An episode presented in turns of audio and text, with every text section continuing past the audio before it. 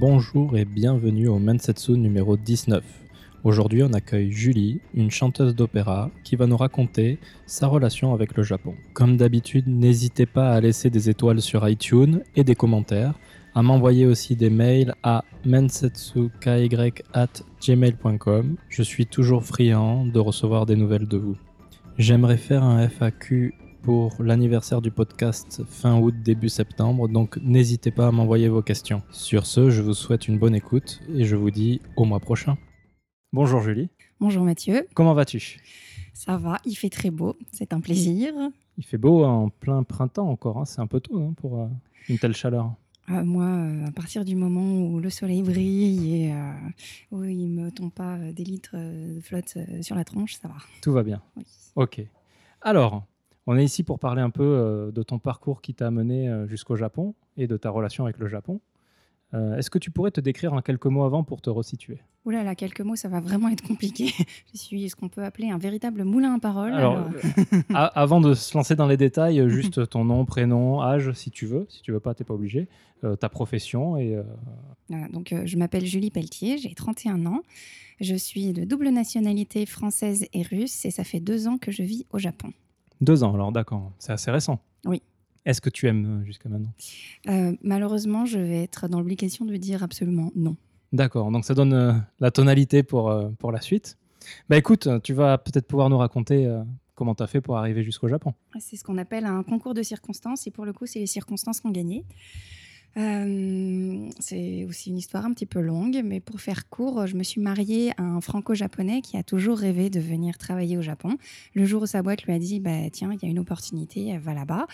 Euh, la première fois, j'ai fait Non, non, non, non, je freine des cas de fer. Je suis déjà allée au Japon, à Tokyo une fois, euh, c'est pas possible, j'aime pouvoir y vivre là-bas. Et après, euh, plusieurs déconvenus euh, dans mon métier euh, en Europe euh, et euh, une reproposition de son euh, employeur pour partir au Japon, je dis bon ben allez, on y va. Donc lui euh, réalisait son rêve d'aller euh, retrouver ses racines, d'aller euh, travailler au Japon, et moi j'allais ben, tout simplement découvrir, me faire une nouvelle vie ici. D'accord. Bon, on, va, on va reprendre un peu les choses dans l'ordre. Il y a beaucoup de choses à, à voir là. Euh, la première est euh, quelle étude as-tu fait? J'ai fait, oh là là, plein d'études diverses et variées, mais euh, le fil conducteur c'était la musique et j'ai une formation de chanteuse d'opéra. Chanteuse d'opéra. C'est en- comment ça se passe? Comment tu, tu deviens chanteuse d'opéra? Alors, la voie normale veut que euh, petit, on entre au conservatoire, on fasse du solfège, on fasse du chœur. Ensuite, on entre euh, entre 16 et 18 ans dans une classe euh, d'art lyrique et ensuite qu'on passe les échelons premier, deuxième, euh, troisième degré pour passer le DEM, diplôme d'études musicales en chant, puis entrer dans une- un institut supérieur de musique. Mais moi, je n'ai pas du tout fait ça. Et tu as fait quoi?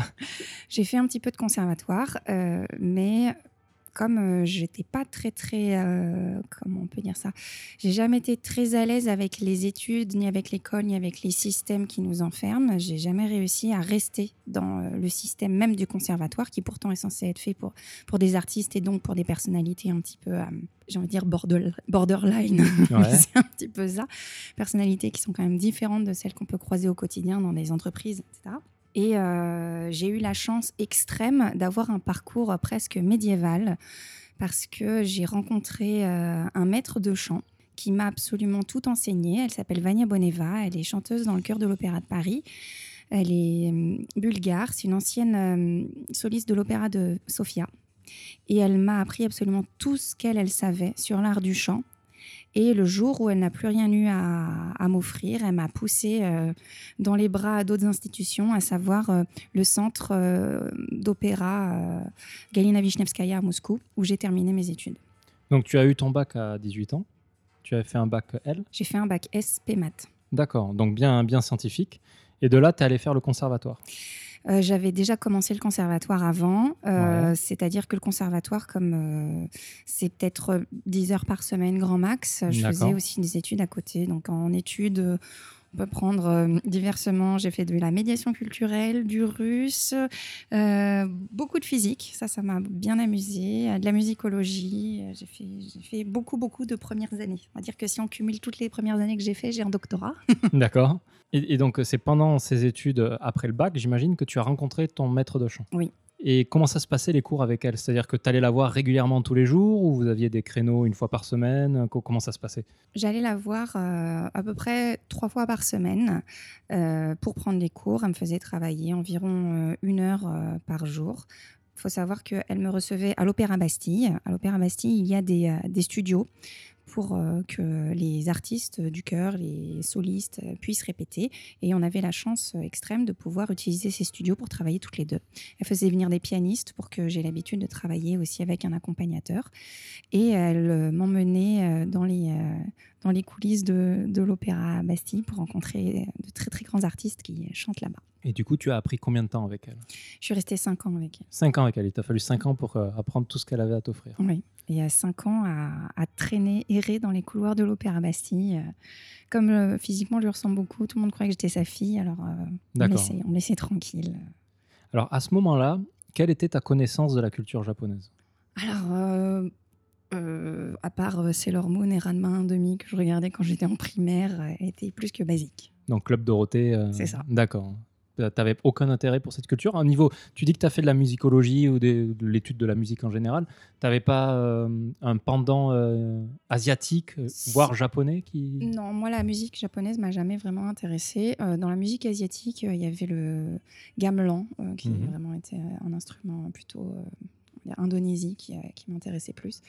Mais euh, non, c'est très rigolo parce que quand j'étais au lycée, euh, j'avais une copine qui était mais kawaii à fond, toujours à me filer ses mangas pour que je lise des trucs. Bon, J'ai lu Lovina, par exemple m'a refilé d'autres trucs Peach ou je sais pas quoi. Je dis bon d'accord si tu veux. C'est tellement ma grande copine que pour lui faire plaisir, je lisais ça, mais j'avais absolument aucun intérêt là-dedans. Il s'avère que c'est cette grande copine de lycée qui m'a présenté mon, mon mari actuel. D'accord. C'est parce qu'elle aimait le Japon, au final, que moi j'ai rencontré un, un franco-japonais. Donc, tu l'as rencontré à, à quelle époque? En 2010, donc euh, vers la, la moitié de nos études. Ça faisait longtemps que tu avais fini tes, tes cours avec euh, ton, ton maître de chant. Non, justement, moi j'étais en plein dedans. Ah, t'étais en plein dedans. J'étais en plein dedans. D'accord. Ok. Je venais de commencer en fait, même avec elle quand je l'ai rencontrée. Lui. À Paris? Oui. Tu l'as rencontré euh, à quelle occasion? Une soirée. euh, Un anniversaire, l'anniversaire de ma copine. D'accord. Il y a- il y a- Elle le connaissait. euh, Ils ont travaillé tous les deux à la Japan Expo. Elle, Ah. euh, une plante euh, d'un mètre 78, blonde aux yeux bleus. euh, donc ça vend super bien pour pouvoir distribuer des flyers. C'est lui franco-japonais, donc un petit peu un peu typé asiatique aussi. Tous les deux travaillaient à distribuer des flyers pendant D'accord. cet événement. Ok. Comment ça se fait, vu que tu as une double nationalité, comment ça se fait que tu es allé euh, du côté euh, français et pas du côté russe pour tes études? Bah, tout simplement, je suis née, euh, je suis née en France. J'ai fait toutes mes études ici. J'ai essayé d'aller d'entrer au conservatoire de Moscou en 2000, euh, 2008. Mhm.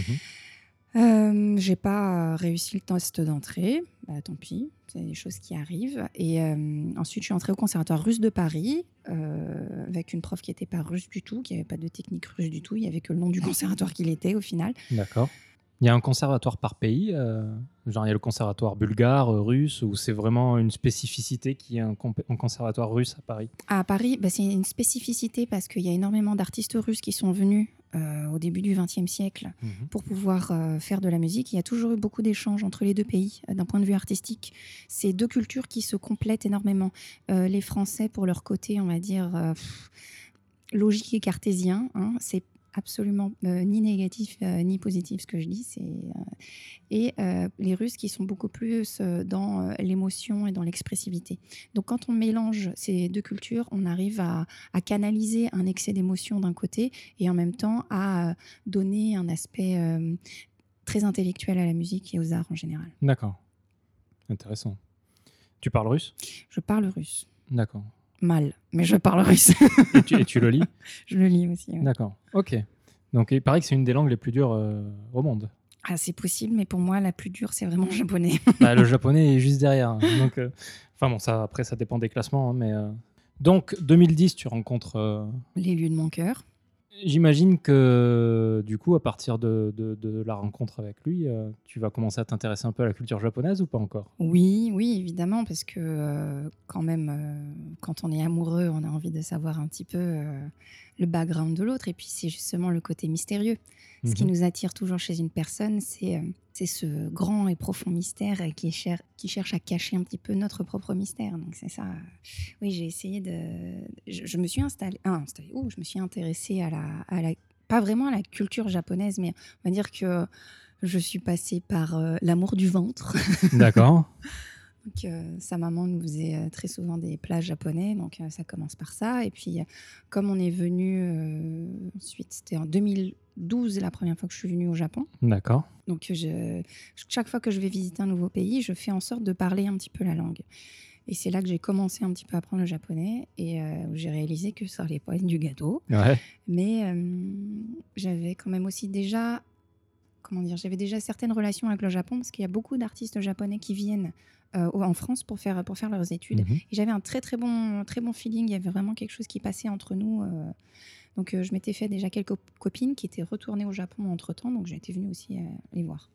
Que la culture, mon, mon appréciation du Japon est plutôt passée par, par ça. D'accord.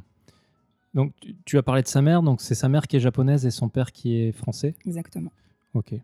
Et lui-même, à cette époque, s'intéressait à, à ses origines japonaises Oui. ou- Ouais. Oui, oui, pour lui, ça a toujours été un, un objectif euh, de, de se compléter.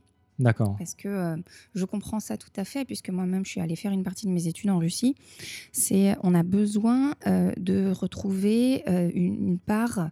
on a la sensation que quelque chose nous a été caché Mhm. de par, de par cette double nationalité. On n'est pas complètement inclus dans notre culture française parce que c'est comme ça, il y a toujours une différenciation qui est marquée entre les personnes qui sont d'origine de n'importe où et celles qui sont 100% françaises. Et même, au, même si on, au final, moi, je me sens, euh, je me sens 100% française, 100% russe, quoi. Genre, je dis, je me sens pas à moitié quelque chose, etc. On a cette curiosité, on a, la, on a la, le besoin d'aller euh, d'aller comprendre d'où on vient des deux côtés.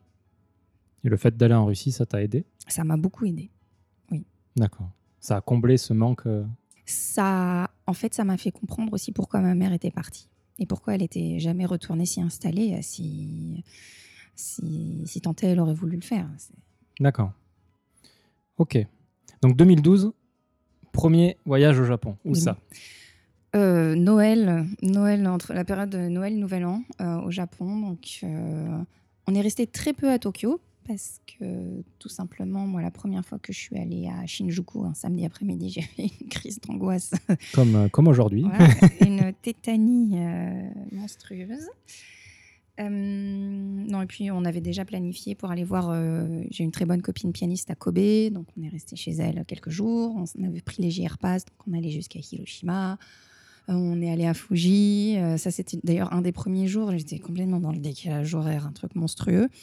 Euh, J'ai dû me réveiller à 4 heures du matin. On était dans un, à Kawaguchiko, dans un espèce de vieil hôtel, mais avec onsen, donc c'était c'était assez cool. Euh, et les onsen étaient au dernier étage euh, de l'hôtel. Je me réveille à 4 heures du matin et j'enfile. euh, j'enfile. mon- comment ça s'appelle? Le yukata? Ouais, le yukata. Euh, je mets mes petits chaussons qui traînent comme ça sur la moquette. je vais jusqu'au onsen toute seule et je profite du lever de soleil sur Fuji. C'était Ouais. C'était onsen avec vue sur Fuji. C'était assez, assez incroyable. Ça, je m'en souviendrai toute ma vie. D'accord. C'est ton premier souvenir marquant du. Japon? Oui. Donc première approche avec le Japon plutôt positive? Oui. D'accord. Ton mari, euh, il vient de Tokyo? Non, sa famille est de Kyushu. Kyushu. D'accord. Ok. Le bon côté peut-être du Japon. Ah ben en tout cas, le côté où, euh, où on rigole bien. Oui, c'est vrai. On rigole toujours dans le sud, euh, c'est que ça. ce soit en France ou au Japon. C'est ça. Ok. Donc tu es resté pour 2-3 semaines en 2012. Ouais, quelque chose comme ça. ouais. Tu es rentré et est-ce que tu as eu l'envie de revenir une nouvelle fois? Ah ben plus exactement, j'avais pas envie de partir du tout. D'accord. Parce que hum, j'étais, euh, j'ai pas eu un vol direct. euh, j'ai fait, euh, je suis passée par Qatar Airlines. Alors je vous dis, c'est 36 heures de vol. hein. Ça donne Ouais. pas du tout envie de le faire. En plus, en, en plein décembre, genre quand je me suis retrouvée avec ma doudoune sur le tarmac, il faisait déjà 43 degrés à 6 heures du matin. C'était pas très bonne expérience. ça. Non, mais ce qui était, ce qui était très très drôle, enfin, en y repensant, c'est que je ne voulais pas aller prendre l'avion qui, me, qui allait me ramener vers Paris quand j'étais à- à Doha Mhm. parce que dans cet avion pour Paris, il y avait que des Français qui avaient l'air de rentrer du Vietnam, de Thaïlande, de n'importe où, qui D'accord. étaient tout bronzés, qui rentraient de vacances. Donc normalement, c'est des gens qui sont contents. Ouais. Ils faisaient tous la gueule. Oh, ils, étaient, ils étaient tous mais, mais tellement mais déprimés. Ils étaient, ah bah, bah, bah, bah, ça y est, puis en France, il va y avoir les grèves. Et puis en ce moment, il y a des grèves à, à, à l'aéroport. On sait pas si on va, non, bagage. mais j'avais même pas envie de monter dans l'avion. Mais si je vais être 12 heures dans l'avion là, euh, avec ces gens-là, c'est juste pas possible, je veux pas. Et, euh, et- et vraiment, jusqu'au dernier moment, j'ai pleuré toute seule dans les escalators. Je faisais des tours d'escalator et, euh, et je pleurais. Je veux pas y retourner, je veux, je veux aller au Japon, je veux retourner là-bas. Ils étaient sympas. Donc c'est c'est un peu le manque du pays, mais c'est aussi la, la non-envie de, de rentrer à Paris. Tu, tu le vivais mal, Paris, à l'époque? Oui, oui, moi j'ai un, j'ai un véritable problème avec la foule. D'accord. C'est pas seulement à Tokyo, c'est en règle générale quand il y a beaucoup de monde autour de moi. En fait, c'est pas tant d'avoir beaucoup de gens, c'est d'avoir beaucoup d'informations qui m'arrivent en même temps. Des informations auditives, visuelles, olfactives, etc. J'arrive pas à tout gérer en même temps et ça me met dans des états de, de catatonie. Et pourtant, tu habites à 20 minutes de Shinjuku. Oui, oui, mais j'habite dans un quartier où euh, où il n'y a pas grand monde au final, D'accord. dans, dans Tokyo. Ok. Donc, euh, tu rentres en France, tu étais toujours dans tes études avec euh, ton maître de chant à Oui. l'époque. Tu finis tes études. Tu es revenu au Japon rapidement ou euh, Non, je suis pas revenue avant, avant 2016, septembre 2016. Donc 4 ans, euh, quatre ans après, quoi. Oui. Et pour, euh, en fait, c'est- c'est la fois où tu es venu définitivement vivre ici. Enfin, définitivement. Que tu es venu vivre ici jusqu'à maintenant. Oui, on est revenu euh, peu de temps avant que son employeur donc lui repropose de, de venir euh, s'installer euh, au Japon. Mais déjà à ce moment-là, j'avais dit non, mais moi je veux pas, je veux pas vivre à Tokyo, hein, c'est juste pas possible. On- alors là, ça va être euh, petit petit moment. euh, Petit moment euh, gênant. Euh, il était en voyage d'affaires. Moi, je l'ai juste suivi pendant trois semaines à squatter sa chambre d'hôtel. Voilà. D'accord. ouais. Voilà, voilà. Euh, je me suis pris un JR Pass et euh, j'ai fait, euh, comme on était à côté de Tokyo Station, tous les jours, je, je faisais une destination différente. Donc, Oh, ça doit être sympa quand même. c'était très très cool. Bah oui, Ouais. parce qu'au final, je restais pas à Tokyo, à part le soir pour aller manger. Ouais. Ouais. Non, c'est pas mal. hein. Ouais. Donc, trois semaines après, tu es revenu en France. Oui. Et là, vous avez enfin fait le pas de venir vivre à Tokyo. Ça a dû se passer à, à peu près comme ça, ouais. Comment il a, réussi à te convaincre? De manière extrêmement fourbe. Parce que. euh, c'est affreux ce que je dis. Euh, non, c'est que quand j'ai, j'ai eu euh, des expériences vraiment pas très très rigolotes en, Russie en 2015. Je suis restée un an en Russie et quand je suis rentrée en, France, je devais réintégrer le conservatoire de Versailles où j'étais, avec mon professeur de chant. Et euh, mon professeur de chant qui n'a pas du tout apprécié que je, parte, que je parte euh, euh, vagabonder euh, en Russie. Quand je suis revenue, il m'a dit non, il n'y a plus de place pour toi au conservatoire, tu chantes plus assez bien. Euh, Donc, c'était ton maître de chant. Non, c'était un, un- c'était, c'était un, autre, un autre professeur. Un autre c'était vraiment pour le coup, euh, quand je voulais vraiment avoir un diplôme de musique pour me sentir légitime dans ce milieu, je suis entrée au conservatoire de Versailles. Et euh, le prof de chant, il n'y en a qu'un prof de chant. Donc, euh, n'y a pas de. En France? Euh, Non, au Euh, conservatoire de, Versailles. Donc, euh, la première année s'est bien passée. À la fin de la première année, j'ai donc euh, cette possibilité euh, d'aller euh, dans un opéra studio, ce qui est quand même une très très grande opportunité pour les chanteurs parce que ça Mhm. permet d'être en, en immersion pendant un an dans un théâtre. Donc apprendre des rôles, jouer avec orchestre, faire des tournées. Donc c'est vraiment quelque chose, une opportunité qui se présente pas 15 fois dans la vie. J'ai demandé un congé, un congé académique pour pouvoir partir faire cette formation. On m'a dit OK, avec la hum, la condition de, en rentrant, devoir repasser une audition pour euh, vérifier si je chante toujours aussi bien. Et euh, d'après d'après euh, le professeur, quand je rentrais, je chantais moins bien que quand j'étais partie. D'accord. Donc il n'a pas voulu me réintégrer au conservatoire. Donc j'ai j'ai fait une véritable dépression euh, D'accord. de, de ça. Pourquoi ça lui a pas plu que tu partes euh, là-bas? Bah, vous savez, euh, les, euh, les artistes, euh, ils ont un ego qui est quand même un petit peu euh, assez fort. Donc, euh, en partant faire une formation à l'étranger, euh, je lui montrais qu'il y avait des choses qui étaient mieux que ce qu'il me proposait euh, à Versailles, même Mhm. si au final, je voulais réintégrer à Versailles derrière. D'accord. Je pense qu'il l'a mal vécu. Ok. Donc, au niveau, pour, pour résumer, au niveau de ton cheminement, tu as eu ton maître de chant et puis après, tu as intégré euh, Oui. Versailles, Après, j'ai intégré Versailles, oui. Et ensuite, le, le théâtre Galina Vishnevskaya à Moscou. à Moscou, et tu es revenu. Je suis Tu n'as pas été accepté. Oui. Qu'est-ce que tu as fait à ce moment-là? Euh, J'ai pleuré Ouais. pendant des semaines. J'ai voulu tout abandonner, j'ai voulu arrêter de chanter, je, me, je, me, je voulais passer des auditions en France, mais euh, quand on voyait sur mon CV qui avait marqué euh, que je sortais d'une d'une école russe, et eh ben on, m'écoutait même pas parce que c'était quand même le moment où politiquement c'était très compliqué. C'était juste juste après les juste après la, guerre en Ukraine où l'Europe avait mis des restrictions extrêmement fortes sur la Russie. Donc moi j'ai passé un an en Russie avec euh, des Russes qui détestent les Européens et des Européens qui détestent les Russes. Donc c'était aussi très très sympa comme comme ambiance. Ouais, tu as parlé de quelques problèmes là-bas. Tu as eu quoi comme problème? Euh, Des problèmes de corruption. Mais ça, c'est un pays qui est miné par la corruption de, de bas en haut. Euh, euh, voilà, l'impossibilité de passer certaines auditions parce que je savais pas comment fonctionnait, comment ça fonctionnait. Euh, je savais pas qu'il fallait payer. Voilà, et puis j'ai appris que j'avais déjà appris avant, mais là, je me suis pris plus brutalement dans la tronche que euh, dans ce métier, il faut toujours payer d'une manière ou d'une autre. Et si tu n'as pas d'argent, tu payes avec tes fesses. D'accord. Ce que tu as refusé, j'imagine. Oui. Ok. Donc, ton année en Russie, c'est pas forcément super bien passé, alors, si je comprends bien. Bah, moi, je suis très, très contente d'avoir eu cette expérience parce que je sais que c'est inestimable. J'ai rencontré des gens incroyables. J'ai fait des progrès fantastiques. Euh, dans l'interprétation, dans, dans l'aisance sur scène, dans, dans la communication. Euh, bah, rien que avant, avant d'y arriver, je parlais vraiment pas bien russe. J'ai appris le russe euh, en une année.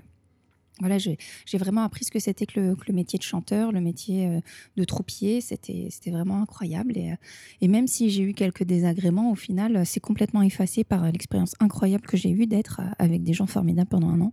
D'accord. Tu as fait une dépression de combien de temps?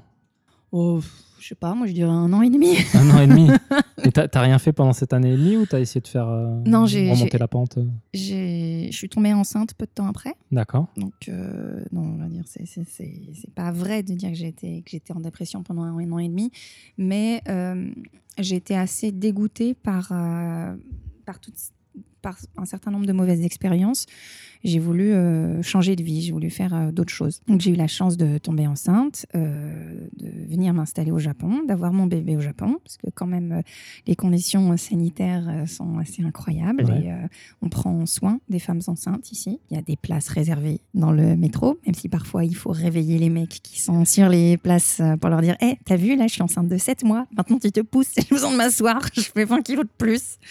Ouais. Ou alors, euh, c'est une petite anecdote, mais euh, avoir des toilettes tous les 50 mètres et accessible, accessible et propre, ça c'est quand même un, véritable bonus pour les femmes enceintes. La propreté, oui, est assez exceptionnelle hein, en général, même dans le métro. Hein. Oui. Mais souvent, c'est le, j'ai remarqué en période de rush, donc surtout autour de Shinjuku, Shibuya mm. ou ce genre de, de stations, c'est souvent euh, les toilettes des femmes qui sont souvent sur, surblindées. C'est-à-dire il y a beaucoup de queues. Ah, mais de toute façon, partout dans le monde, c'est toujours les toilettes des femmes qui sont les plus occupées. Parce que les femmes vont plus souvent aux toilettes que les hommes. Et euh, ils ont eu la bonne idée, euh, les mecs qui, euh, qui conçoivent tous les lieux publics, de faire autant de toilettes hommes que femmes. Mmh. Alors qu'il suffirait de mettre deux tiers de plus de toilettes femmes que hommes pour que les toilettes femmes soient moins blindées. J'imagine qu'avec les pissotières, pour les hommes, ça a une concentration dans une petite salle oui, de plus d'hommes puis même, de toute façon, il y a des études qui ont été faites là-dessus, euh, études des toilettes, waouh Voilà, c'est le genre d'injustice euh, d'injustice qu'on voit à travers le monde. De mm. dire pourquoi faire autant de toilettes hommes et femmes quand on sait, quand on le sait, que c'est les femmes qui vont utiliser le plus ces infrastructures-là. Donc il faudrait qu'il y ait plus d'infrastructures pour les femmes que pour les hommes, et pas à égalité. Je, mentionnais ça parce que tu disais que c'était accessible, mais des fois ça a l'air euh, pas très accessible, justement, le fait de devoir faire la queue, etc. C'est-à-dire que c'est toujours plus accessible que en France quand il n'y en a pas ou qu'il faille aller dans un café pour dire, euh, pour dire euh, voilà, je, suis enceinte, j'ai besoin d'aller aux toilettes. D'ailleurs, métro Maubert Mutualité, un café euh, m'a refusé l'accès, un, café très très connu qui est vraiment juste en face de la station, m'a refusé l'accès à leurs toilettes alors que j'étais déjà enceinte de bien 5-6 mois parce que j'étais pas une cliente. D'accord. au Japon, ça arrive pas trop le fait de pas être client. Non, mais, mais de toute façon, on va dans n'importe quel combini. Là, on peut y aller, euh, personne ne nous regarde, tout le monde s'en fout. Bref. D'accord. Donc, tu arrives t'installer au Japon. On s'installe au Japon en mars 2017. Tu étais enceinte de 7 mois. Ah non, non, non, j'étais enceinte de, j'étais enceinte de 3 mois. De 3 mois. Donc, tu étais encore un peu sous, sous, le, joug de la dépression. Euh, oui, en fait, j'étais aussi sous le coup des, des, tonnes et des tonnes d'hormones euh, qu'on se prend dans la tête les premiers mois de grossesse. Comment tu as vécu ce- cette, installation au Japon? Bah, en fait, euh, moi, j'étais vraiment heureuse de venir euh, m'installer au Japon parce que euh, j'étais heureuse de quitter l'Europe, j'étais heureuse d'aller faire une nouvelle vie, de me dire, allez, on va, on va faire autre chose. J'avais envie, j'avais besoin d'un nouveau départ et je voyais le Japon, ce bout du monde, cette, cette terre totalement inconnue, presque, presque un- un autre univers euh, pour moi. C'est la possibilité de, de faire une nouvelle vie. On arrive au printemps 2017. euh, C'était euh, le pire printemps depuis les 40 dernières années. Il faisait euh, entre 8 et 10 degrés en moyenne. Il a plu pendant tout le mois de mars et tout le mois d'avril. Mm. C'était horrible. J'étais malade pendant un mois. D'accord. Ah, donc en plus, je pouvais pas sortir euh, de chez moi parce que je, je me prenais la douche, mais littéralement la douche euh, dès, dès- dès que je sortais. Euh, dans la, on n'avait pas encore d'appart, on vivait dans une, dans une résidence euh, hôtelière. Il n'y a pas de chauffage au Japon. Il n'y a pas de chauffage, c'est la clim qui sert de, de chauffage et de. Enfin, je vous apprends rien. hein. Euh, C'est la clim qui sert de chauffage et de, et, et de clim. Et il faisait tellement sec au final dans Ouais. l'appart, malgré les litres de pluie qui nous tombaient sur la gueule tout le temps. C'est tellement sec que au bout de trois semaines à utiliser ça, je, je saignais du nez Ah oui, oui, oui. oui. tout le temps, tout le temps, tout le temps. Donc euh, euh, parfois je prenais le métro et puis d'un coup j'avais des litres de sang qui me sortaient du nez, euh, les gens qui, qui te regardent autour, qui, qui sont affolés. Là, tu cherches des mouchoirs, mais t'es là en bonne française, t'as pas ton paquet de mouchoirs sur toi. Alors, enfin bref, c'était des, petits trucs comme ça. Je me suis retrouvée avec une otite pendant cinq semaines. Je suis allée voir un médecin, un médecin anglophone qui m'a dit que mon cas était désespéré. J'avais cinq euh, maladies au stade chronique qu'on pouvait plus rien faire pour moi. Donc T'es allé à la, la clinique de Tokyo, c'est ça? Je suis allée à Tokyo Clinic, mais il n'y avait pas de, il y avait pas d'ORL. Alors ils m'ont envoyé à Hiro dans une clinique, euh, dans une clinique spéciale ORL avec euh, le. euh, D'accord. Quand j'étais désespérée, je suis rentrée en France peu de temps après parce que malheureusement mon, mon mari a enterré son grand-père et je suis allée voir un autre ORL qui m'a dit mais vous pouvez lui faire un procès euh, ça- à ce médecin, euh, c'est un charlatan, vous avez rien du tout. euh, enfin, bref, c'était- On a, en ce moment, on a, on a beaucoup de problèmes avec les, les médecins ici, hein, Mm. qu'ils soient japonais ou, euh, Ah ou- oui, ou de la. Tokyo Clinic, que ce soit pour la petite ou pour, euh, pour ma femme, c'est un peu compliqué. Quoi. Ah oui, non, mais le nombre, euh, le nombre de femmes qui vont plus voir une certaine gynécologue euh, parce que. Ah. parce Ouais. que c'est. c'est pas quelqu'un de recommandable, apparemment. Moi, je, je, je n'ai rien à dire à ce sujet-là, mais bon. Donc, du coup, tu, tu dis que tu étais heureuse de venir t'installer, mais là, tu me parles que de, que de maladies et euh, désagréments. Ouais, C'est sûr que les premières semaines au Japon, euh, après avoir fait euh, 14 fois le tour de Shinjuku Gyoen, euh, et en fait d'avoir vécu dans une solitude extrême, parce que j'ai, on s'est installé exprès dans le, dans le quartier français. En six mois, j'ai pas croisé un seul Français. D'accord. Jusqu'au jour de mon anniversaire, en fait. Donc là, d'un coup, j'ai entendu des gens parler français, je leur ai sauté dessus. Ils m'ont dit, mais ils se sont dit, mais c'est quoi cette folle? J'ai dit, mais vous êtes français, vous sortez d'où? Vous êtes où Vous habitez ouais, Il y en a plein dans le quartier. Donc à partir de ce moment-là, j'ai commencé à rencontrer un peu des gens. C'est vrai que j'ai passé plusieurs mois pratiquement enfermée chez moi, à- sans connaître personne, à- sans, enfin en sortant, mais genre en allant dans les musées, en faisant des, trucs un peu, un peu bateau, quoi. Sauf que quand on a fait trois fois les musées Ueno, euh, Ouais. Maman. euh. Donc j'étais surtout très très seule parce que je connaissais personne. Et il t'arrivait pas à rencontrer des gens euh, Non. Non, non, je, je, je ne- sais pas comment je me débrouille. Bon, a- il faut avouer qu'après, euh, j'en ai eu tellement marre à partir du mois d'avril euh, que je suis rentrée, je suis rentrée en France à partir du mois de. J'ai fait juin, juillet, mai, juin, juillet en France. D'accord. Voilà. J'avais envie d'être avec ma maman. Quand Ouais. on est enceinte, on a besoin d'avoir maman à côté. et t'es- Ouais, faut, tu, Donc peux, voilà. tu peux pas prendre l'avion après 7 mois, c'est ça? C'était décommandé. Ouais, c'était pas recommandé. Moi, j'avais du, du pot. Euh, le, mon ventre était vraiment presque pas sorti. J'ai pris l'avion pour rentrer le 27 juillet. Euh, donc, j'étais déjà à, à 7 mois de grossesse, en fait. Et comme euh, ça se voyait pas trop, euh, j'avais un billet du médecin qui disait qu'il n'y avait pas de souci. euh, Je pouvais prendre l'avion, etc. Mais bon. Ok. Quand tu reviens, donc, euh, après ton petit, euh, ta petite interruption en France, Mhm. qu'est-ce, que, qu'est-ce que tu as fait? Qu'est-ce que j'ai fait? J'ai rencontré des gens. Voilà, déjà, ça, ça aide beaucoup. Des gens du quartier. euh, on avait, il y avait Marie-Agnès, Marie-Agnès Pelletier, qui, bon, qui a accessoirement le même nom de famille que moi. c'est, pas banal, On ça. ouais, c'est pas banal. On s'est rendu compte qu'en fait, on était certainement cousines, cousines éloignées, parce qu'on est à peu près du, du même coin en Normandie. Euh, euh, Marie-Agnès, qui était notre référente dans le quartier, qui m'a fait rencontrer absolument euh, tout ce qui compte à voilà, donc grâce à elle, j'ai commencé à rencontrer des gens. Donc, j'ai aussi rencontré Marie-Agnès parce que j'ai mis une annonce sur TPA, donc Tokyo Petites Annonces, en disant voilà, je m'appelle Julie, je suis chanteuse d'opéra, je voudrais donner des cours euh, de musique, qui est intéressée. Euh, et j'ai été contactée, justement, en disant ah quoi tu t'appelles Pelletier, on habite dans le même quartier, mais déconne. Donc voilà, on est C'est marrant. voilà. Comme quoi les pelletiers euh, règnent sur le monde. La diaspora des pelletiers. Et, et du coup, je peux pas te poser la question professionnelle parce que j'imagine que tant que t'as pas accouché, euh, tu pensais pas trop euh, Euh, alors, investir. j'avais envie, de, j'avais envie de me remettre à chanter très, très, très vite, mais quand- franchement, quand c'est le premier enfant, on, ne réalise pas du tout ce qui va nous tomber sur la gueule. Ouais. Et vraiment, hein, c'est... je me disais, oh, bah, c'est bon, moi, euh, bon, allez, peut-être un mois pour euh, un mois refaire les muscles, etc. Parce que bon, on, on chante beaucoup avec euh, le muscle du ventre, euh, le plancher pelvien qui intervient beaucoup. J'ai dit, bon, bah, allez, un, un mois, allez, deux mois de rééducation, puis après, c'est parti. Oh Ouais. mais pas du tout. Moi, genre, à cause des hormones, ma voix avait complètement changé. Il a fallu que je, que je, je- je réadapte la technique. En plus, j'étais toute seule, je connaissais personne. Donc, en fait, pendant un an, mais ouais, un an presque. euh, pre- ouais, pendant, ouais, pendant un an, j'ai cherché, euh, j'ai j'ai cherché à retrouver ma voix comme elle était avant. D'accord. C'était un boulot euh, de dingue. Et après, tu as pu recommencer à travailler. Et euh, en fait, même déjà avant, j'avais recommencé à travailler parce que euh, en, en mars 2018, j'ai participé au gala de la FJ. Donc, j'ai fait un, récital lyrique.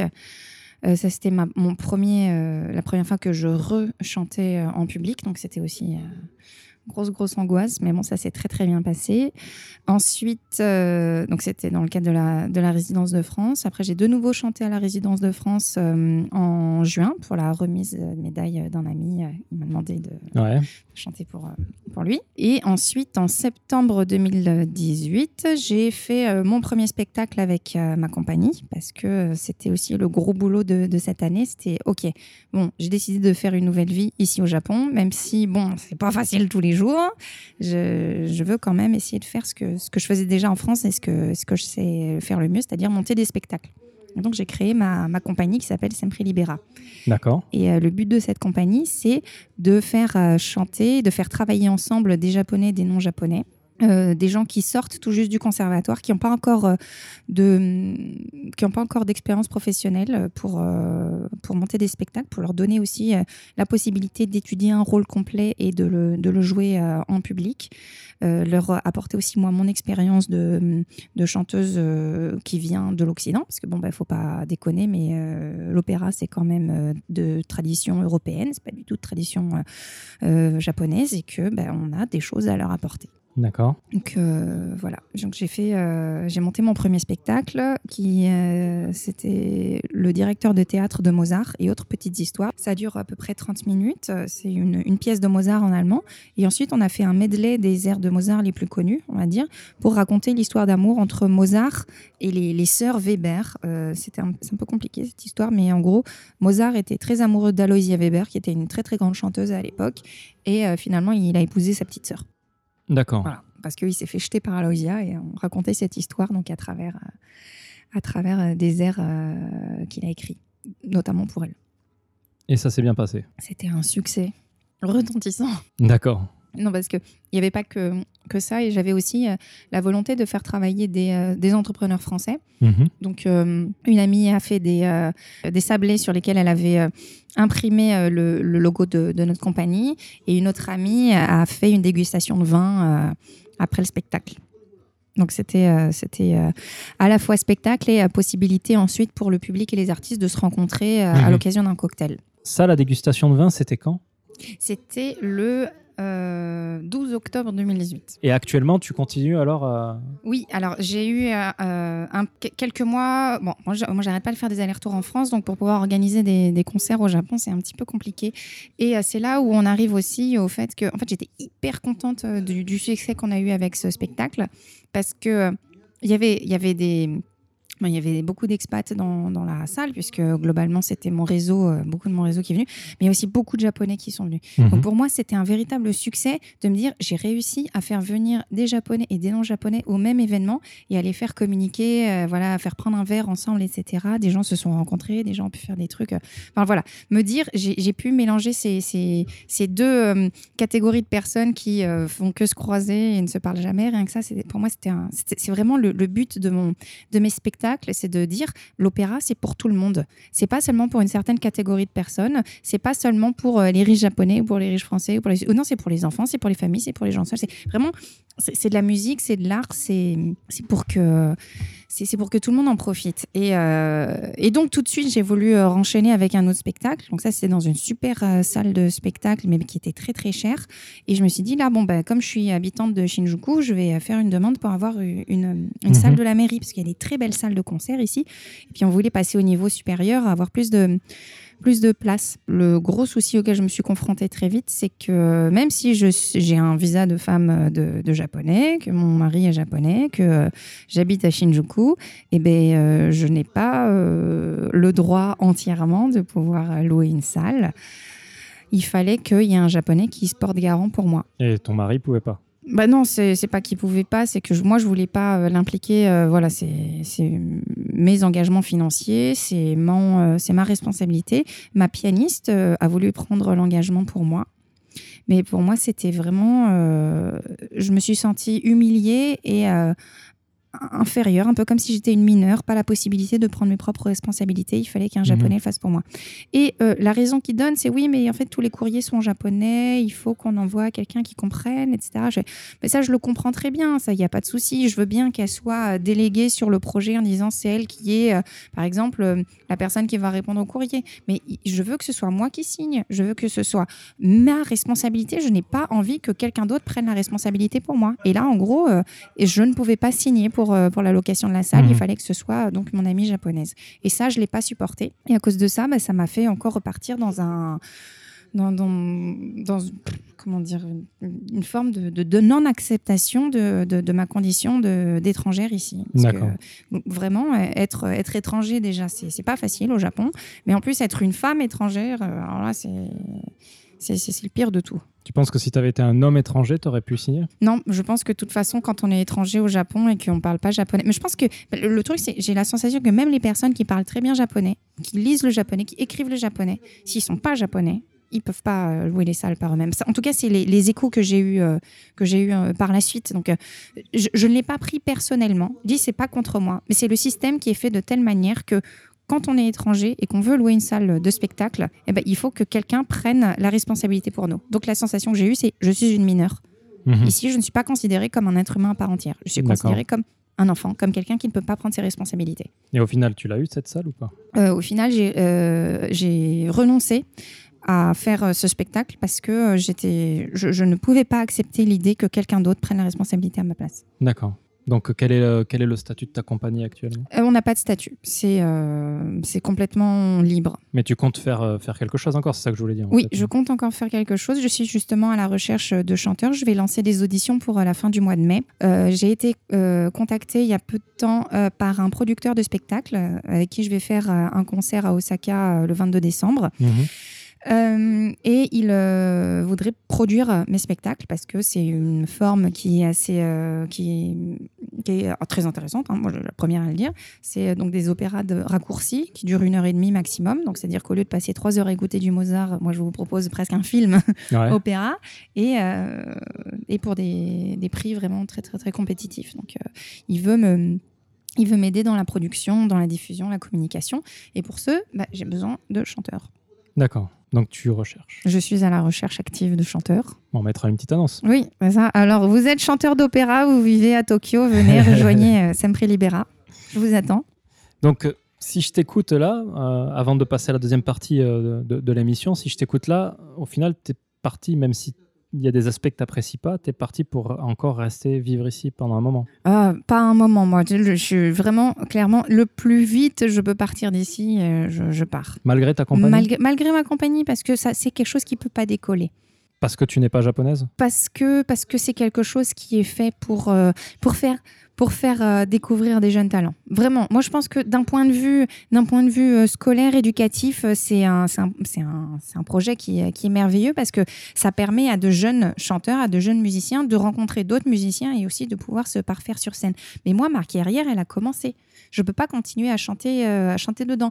À, à- à échéance, il faudra que je, que je transmette, euh, que je transmette ce projet, mais ça ne peut pas porter ma carrière. D'accord. Donc, euh, plus vite tu pourras partir, Oui. Plus vite tu seras contente, en gros. Ah, c'est- vrai que c'est difficile à dire parce que c'est un véritable problème entre mon mari et moi qui, lui, évidemment, il veut rester, euh, il veut rester un petit peu plus, plus longtemps au Japon, mais moi, je, le, je, je vis tellement mal ici. Je- Mm. Vraiment, c'est ça n'a rien, je- ça n'a rien à voir avec le Japon. C'est Tokyo. Tokyo, moi, je suis, je suis malheureuse ici. Euh, Des, tout- toutes les activités, c'est forcément quelque chose qu'il faille acheter. Mhm. Même aller se promener dans un parc, aller se promener dans un parc, c'est pas aller dans la nature. Moi, ce que j'aime faire, euh, par exemple, c'est faire du cheval. Ici, je peux pas faire de cheval. J'ai essayé d'aller en faire. Ils montent à cheval, mais horriblement mal. Rien que ça, je dis mais c'est pas possible. Je, je peux pas, je, je peux pas me mettre avec des gens, avec des gens pareils. Quand on veut aller se promener dans la forêt, il faut prendre le train pendant une heure. Quand on veut, euh, parce qu'on dit oui, non mais euh, Tokyo c'est super vert, etc. C'est la nature. C'est faux, c'est pas la nature. Les, arbres ils sont tous taillés, euh, les fleurs elles sont toutes mises exactement à tel endroit, etc. La nature ça ne se contrôle pas. C'est des gens euh, qui cherchent absolument à contrôler leur environnement au maximum. Ils veulent juste avoir du vert autour d'eux, mais ils ne veulent pas vivre dans la nature. Quand on regarde les chiens, mais mon Dieu, mais les pauvres chiens qu'on habille. Genre je veux dire, il fait 25 degrés aujourd'hui. Il y a des gens, ils mettent. Moi j'ai vu une dame qui promenait son chien dans un landau. Elle avait mis une casquette, des lunettes de soleil, un t-shirt et un short à son chien. Mais le chien, il doit crever de chaud là-dedans. Ils n'ont pas conscience que c'est vraiment, c'est faire du mal aux animaux que de les habiller comme ça quand, il fait chaud. Ils n'ont même pas la possibilité de transpirer, ces animaux. C'est vraiment avoir une, une attitude qui est complètement inhumaine. Et pour moi, c'est incompréhensible. Et Mm. comme je suis d'un naturel, euh, on va dire, émotif, sensible, etc., et que je, ici, j'ai pas la possibilité d'exprimer mes émotions comme, euh, comme, comme il le faut, puisque les émotions sont rentrées, sont cachées. Moi, non, mes émotions, elles sont au devant, elles sont, elles sont partout. hein. Elles Ouais. sont pas à l'intérieur, elles sont partout autour. Qui est de très, très inconfortable pour les Japonais qui sont autour. Et, et, et, et je, et on peut pas communiquer. Et il n'y a pas que la barrière de la langue. C'est vraiment, c'est- il y a un problème émotionnel à l'origine. Et, et c'est ça qui fait que je veux partir. C'est pas tant du genre, alors les Japonais, ils sont comme ceci, ils sont comme ça, là, etc. Non, le problème est que je ne peux pas communiquer avec mon environnement. Il y a une incompatibilité, en fait. Total. Et que tu n'as pas euh, avec des Français ou avec euh, des Russes. Ah non, bah non, que j'ai pas, euh, j'ai pas avec les Français, avec les Russes, parce qu'on se comprend, et émotionnellement, on se comprend. D'accord, c'est de l'ordre du culturel au final. Euh, sûrement, sûrement de, de l'éducation, de, euh, de la manière de se comporter. euh, voilà, le Japon est, est une, île, une île à part, hein, c'est sûr. Mhm. Euh, ils, ils ont une certaine manière de gérer leurs émotions. Moi, j'en ai une autre et ben, ça, ça marche pas. D'accord. pas quoi. Bon, avant de passer à la deuxième, euh, deuxième partie de l'épisode, euh, je vais te demander est-ce que tu aurais une chanson japonaise qui t'évoque le Japon? Alors si c'est un test sur ma culture, euh, sur ma culture japonaise, eh ben, c'est un test qui va être foiré parce que Pas vraiment, du tout, pas du tout. Il y, a bien- y a bien une chanson, euh, même un truc de Matsuri ou je sais pas, un truc qui t'a marqué quand même en deux ans de Japon? Ah ouais, ouais, ouais, ouais. Ouais. La chanson de Neko Samurai. D'accord. J'adore cette chanson. Là, comme ça, je vois pas, mais euh, ok, j'irai la chercher, je la mettrai. ouais. Neko, Neko Samurai. Ouais. C'est euh, une série. euh, il, y a, il y a trois films et tout, mais c'est à l'origine c'est une série euh, d'un samouraï qui se fait jeter de son, qui se fait jeter de, de chez son, chez son maître, qui part sur les routes à Tokyo justement pour se refaire un petit peu, Ouais. Euh, se refaire un honneur. Et, euh, et sa première mission c'est de tuer un chat et euh, il, il va pour tuer le chat mais il n'y arrive pas. Finalement il, garde le chat pour lui. Bref, et toute, l'histoire est autour de ça. Bon, c'est- c'est nul, hein, mais moi j'adore cette série. Ok, ok. Bon, ben, on, va, on va écouter la chanson et puis on, on revient juste après.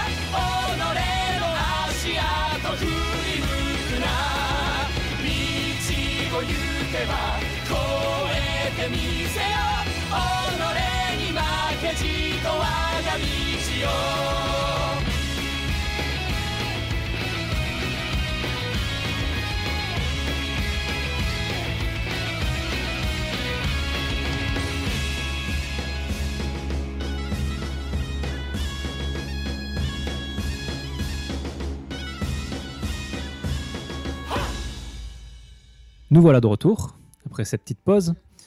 Alors, il y a plusieurs points que j'aimerais aborder avec toi. Le premier, tu as parlé de ton accouchement. Tu as dit que tu as accouché au Japon. Oui. Bon, il se trouve que ma femme a, a accouché au Japon, mais c'est, euh, je l'ai déjà interrogée en fait, donc je ne peux pas la réinterroger. Mhm. Donc j'en profite pour te demander, si tu le veux bien, euh, comment ça s'est passé euh, l'accouchement en fait au Japon Alors, tu veux les détails sordides Co- Comme tu le sens, moi j'ai pour euh, moto de rien censurer, mais comme tu le sens. Euh, ouais. À- vrai dire, j'ai pas de point de comparaison parce que c'est mon premier enfant et euh, je l'ai eu euh, pas dans mon pays d'origine. Moi, tout ce que je peux dire, c'est que d'un point de vue médical, euh, ça s'est extrêmement bien passé.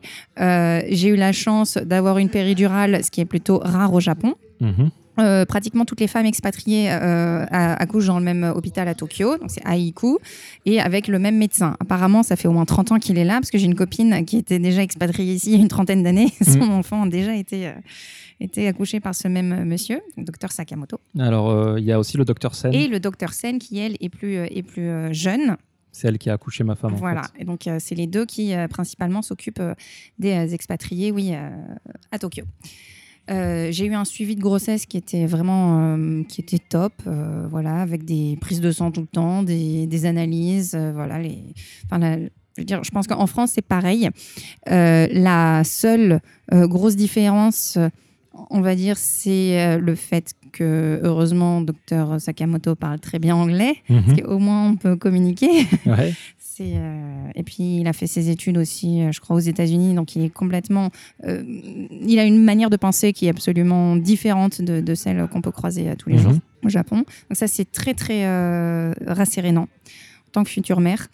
Le truc qui est véritablement affreux, c'est en fait d'être loin de sa famille, loin de ses proches après l'accouchement. Ouais. J'ai eu la chance incroyable d'avoir ma mère qui est venue jusqu'ici pour m'aider avant, après l'accouchement. Euh, en plus, euh, la docteur Sakamoto a été mais vraiment super gentille. Euh, mon mari et ma mère se sont relayés pendant toute la nuit. Donc moi, pendant le travail pour venir à mon chevet. Et euh, au moment de la délivrance, il a accepté que ma mère et mon mari soient dans la salle d'accouchement en même temps, ce qui est normalement interdit. Mais bon, là, Normalement, c'est une seule personne. voilà, normalement, c'est une seule personne. Et là, j'ai eu et ma maman et mon mari qui ont assisté à la délivrance. C'était le jour même de l'accouchement, c'était un petit peu compliqué parce que euh, on m'a retiré ma fille pendant au moins 5 heures. Parce Mhm. qu'il y avait plein de tests, etc. Je ne savais pas trop ce qui, ce qui se passait, mais 5 heures, c'était assez long. Voilà. Euh, où où je savais pas ce qui se passait, mais en même temps, j'avais tellement envie de dormir que je, Ouais. je dormis. J'ai j'ai compris que après ce qui s'était passé, je suis sortie très très vite de l'hôpital. Moi, le lendemain, docteur Sakamoto est venu me voir. Il fait Vous voulez sortir quand? Je dis demain. J'ai OK. Donc, moi, euh, je restais, en comptant l'accouchement, je suis restée trois nuits D'accord. à l'hôpital. Donc, c'est quand même très très long, très très court. J'ai dit C'est long. trois, trois jours dans un hôpital, c'est horrible. Euh, non, vraiment, le. L'accouchement en soi, c'est c'est très bien passé. Le bébé est, très, est en bonne santé. Ah oui, ah non, c'est vrai, ce qui, ce qui était vraiment affreux, maintenant je me souviens, euh, dans la maternité, Mhm. c'est que oh, je, je- je posais toujours des questions. Je me dis, mais pourquoi elle fait ça? Pourquoi elle fait ceci Etc. Et que bon, la plupart des, des femmes, des sages-femmes qui étaient euh, là, bah, elles parlaient pas anglais. Il y avait Ouais. personne qui pouvait me, qui répondait à mes questions. Et il y avait même personne pour me dire, vous inquiétez pas, c'est normal. Ouais. Même ça, je veux dire, alors que tout ce que j'attendais, c'est d'être rassurée, il y avait personne qui me répondait. Même pas en japonais, même pas en anglais, rien du tout. On ne me répondait pas. Et puis ils sont un peu euh, autoritaires aussi, non? Dans, dans leur façon d'in- d'interagir avec euh, les mères. C'est possible, mais je- ça faisait. Moi, j'avais eu trois, trois nuits de faux travail avant l'accouchement, donc ça faisait bien quatre nuits que j'avais pas dormi. Plus, euh, j'entendais que ma fille brailler, même s'il était à 20 mètres. euh, voilà, je- je- je- j'entendais que ça. Ça faisait des, des jours et des jours, des nuits que je dormais plus. Donc, euh, je, je, je comprenais même plus comment les gens euh, venaient me, me parler ou quoi. J'étais juste, euh, j'étais anéantie par la fatigue. C'était que le début. Ah. Ouais, et c'est moi le seul le seul souvenir que j'ai de l'hôpital, c'est pour ça que je voulais sortir aussi le plus vite possible, c'est qu'il y a personne qui répondait à mes questions. D'accord. Que j'étais juste paniquée et je voulais juste avoir ma mère et mon mari auprès de moi pour m'aider. Enfin, au final, ça a commencé à bien se passer quand je suis rentrée à, à- à la maison. Qu'une sage-femme est venue euh, la première semaine, la deuxième semaine, etc., pour me montrer bon euh, comment ça se passe l'allaitement, comment Mhm. faire ceci, cela, etc., pour vérifier si tout cicatrisait bien. euh. Mais euh, voilà, ça a commencé à mieux se passer quand je suis rentrée à la maison. D'accord. Ok. Alors, les, les échos euh, que, que- que j'ai eu moi, c'est que, que c'est quand même. euh, t'es quand même beaucoup plus accompagné au Japon qu'en France, quoi, en tout cas. C'est euh, c'est mieux. Enfin, en termes d'infrastructure, c'est mieux d'accoucher au Japon qu'en France. Quoi. Ah ça, je veux bien le croire, ne serait-ce que pour tout ce qu'on entend, euh, les maternités qui ferment euh, en France, le fait d'avoir de moins en moins d'effectifs. Mais euh, nous, c'est une situation qui est quand même très très spéciale parce que on a, moi, j'ai accouché à. Mhm. Aiku, c'est là où il y a les enfants de l'empereur qui sont nés. D'accord. Enfin, je veux dire, Sakamoto, c'est lui qui a accouché l'impératrice, quoi. D'accord. Euh, voilà, c'est là toutes les stars elles viennent accou- accoucher là. C'est un, hôpital, c'est un peu comme accoucher à l'hôpital américain à Paris. Ouais. Enfin, je veux dire, c'est quelque chose de complètement exceptionnel. Mhm. Donc forcément, l'infrastructure est, est incroyable, les médecins sont en petits soins, mais genre, le prix qu'on a payé pour un accouchement. Je veux dire, on a, on a l'assurance euh, internationale, donc c'est l'assurance qui prend en charge, mais les femmes qui doivent, enfin les parents qui doivent, futurs parents qui doivent payer pour ça, mais c'est minimum 15 000 euros. Ah bah, c'est facile, j'ai les, j'ai les Voilà. prix. euh, les prix hein. C'est 650 000 euh, l'accouchement. Ouais. Tu paies en général euh, la sage-femme, Mhm. euh, tu la payes euh, 300 000, celle qui va t'accoucher, hein, Ouais, donc. Dr Sen ou. Sakamoto. Donc là, tu es déjà à euh, 950 000. La péridurale, si tu la prends, c'est 250 000. Donc là, tu montes. tu montes. Et, Les jours à l'hôpital. Les nuits, les nuits, au final, euh, ça dépend de la chambre que tu as. Tu as Mhm. chambre de 4, chambre Ouais. seule et chambre grande seule. Ouais. Euh, si tu veux que ton mari vienne dormir euh, avec toi, il faut prendre une grande chambre seule et je crois que c'est dans les 300 à 400 euros la nuit. quoi. Non, mais plus euh, toutes les, tous les examens qu'on a fait pendant les neuf euh, premiers mois. Alors après, les examens sont remboursés donc quand tu es en local, hein, quand tu es prise, prise par, en charge par la, la- la sécurité japonaise. Mhm. Sur les 600 000, 650 000 euh, de l'accouchement, tu es remboursé à hauteur de 450 000. Oui, c'est vrai ça. Donc c'est pas mal. Et tous les, on a eu des réductions sur tous les postes, euh, les pré euh, tests en fait, tout, tout, tout Oui. le suivi de la grossesse, t'es, t'es- t'es pris, euh, t'es pris, un- je sais plus à, à quelle hauteur, mais t'es quand même pris en charge euh, pas mal quoi. Mais ça reste extrêmement cher. ça reste quand même extrêmement cher. Je veux dire, c'est- c'est- c'est- cet hôpital-là est quand même très très particulier. Dire, on peut pas, on peut pas comparer avec euh, un hôpital lambda en, en France. Et comme j'ai pas euh, d'expérience dans un hôpital lambda au Ouais. Japon, voilà, c'est c'est- c'est quand même assez exceptionnel comme, euh, comme expérience. Ok. Bon, moi c'était euh, bien d'aborder le sujet en tout Mhm. cas. Euh, le deuxième point que j'aimerais aborder avec toi, c'est ben, l'opéra du coup. Tu arrives au Japon forte de tout, euh, toute ta connaissance occidentale de l'opéra. Quelle est ton impression par rapport euh, à l'opéra au Japon? Ah, c'est- horrible parce que j'ai l'impression d'être une grosse prétentieuse en disant avec ma, toute ma connaissance, Non, euh, non, mais- pays de l'Ouest, etc. Ah, moi en plus, je suis vraiment, euh, vraiment pas la fille classique dans le monde classique. Donc c'est, comme je disais, j'ai pas suivi la, j'ai pas suivi la, l'é- l'éducation normale, j'ai pas suivi la voie royale, euh, conservatoire, CNSM, alors CNSM, Conservatoire national supérieur de musique et de danse, euh, Paris-Lyon, etc. Je vraiment passée par les, par les chemins adverses. Et en plus, mais je déteste les concours, je déteste les compétitions internationales et tout le monde est obligé de passer par ça, par là. Et il n'y a pas d'alternative, sauf que à mon avis, c'est mon avis, donc l'avis de la fille euh, hein, qui, qui est vraiment euh, hors du sérail, euh, c'est que les compétitions, c'est fait pour repérer seulement une certaine catégorie de chanteurs. Les compétitions, c'est vraiment là pour faire ressortir ce qu'il y a de pire chez les, chez les artistes. Parce que qu'est-ce qu'on fait pendant une compétition? On s'entretue avec les autres chanteurs.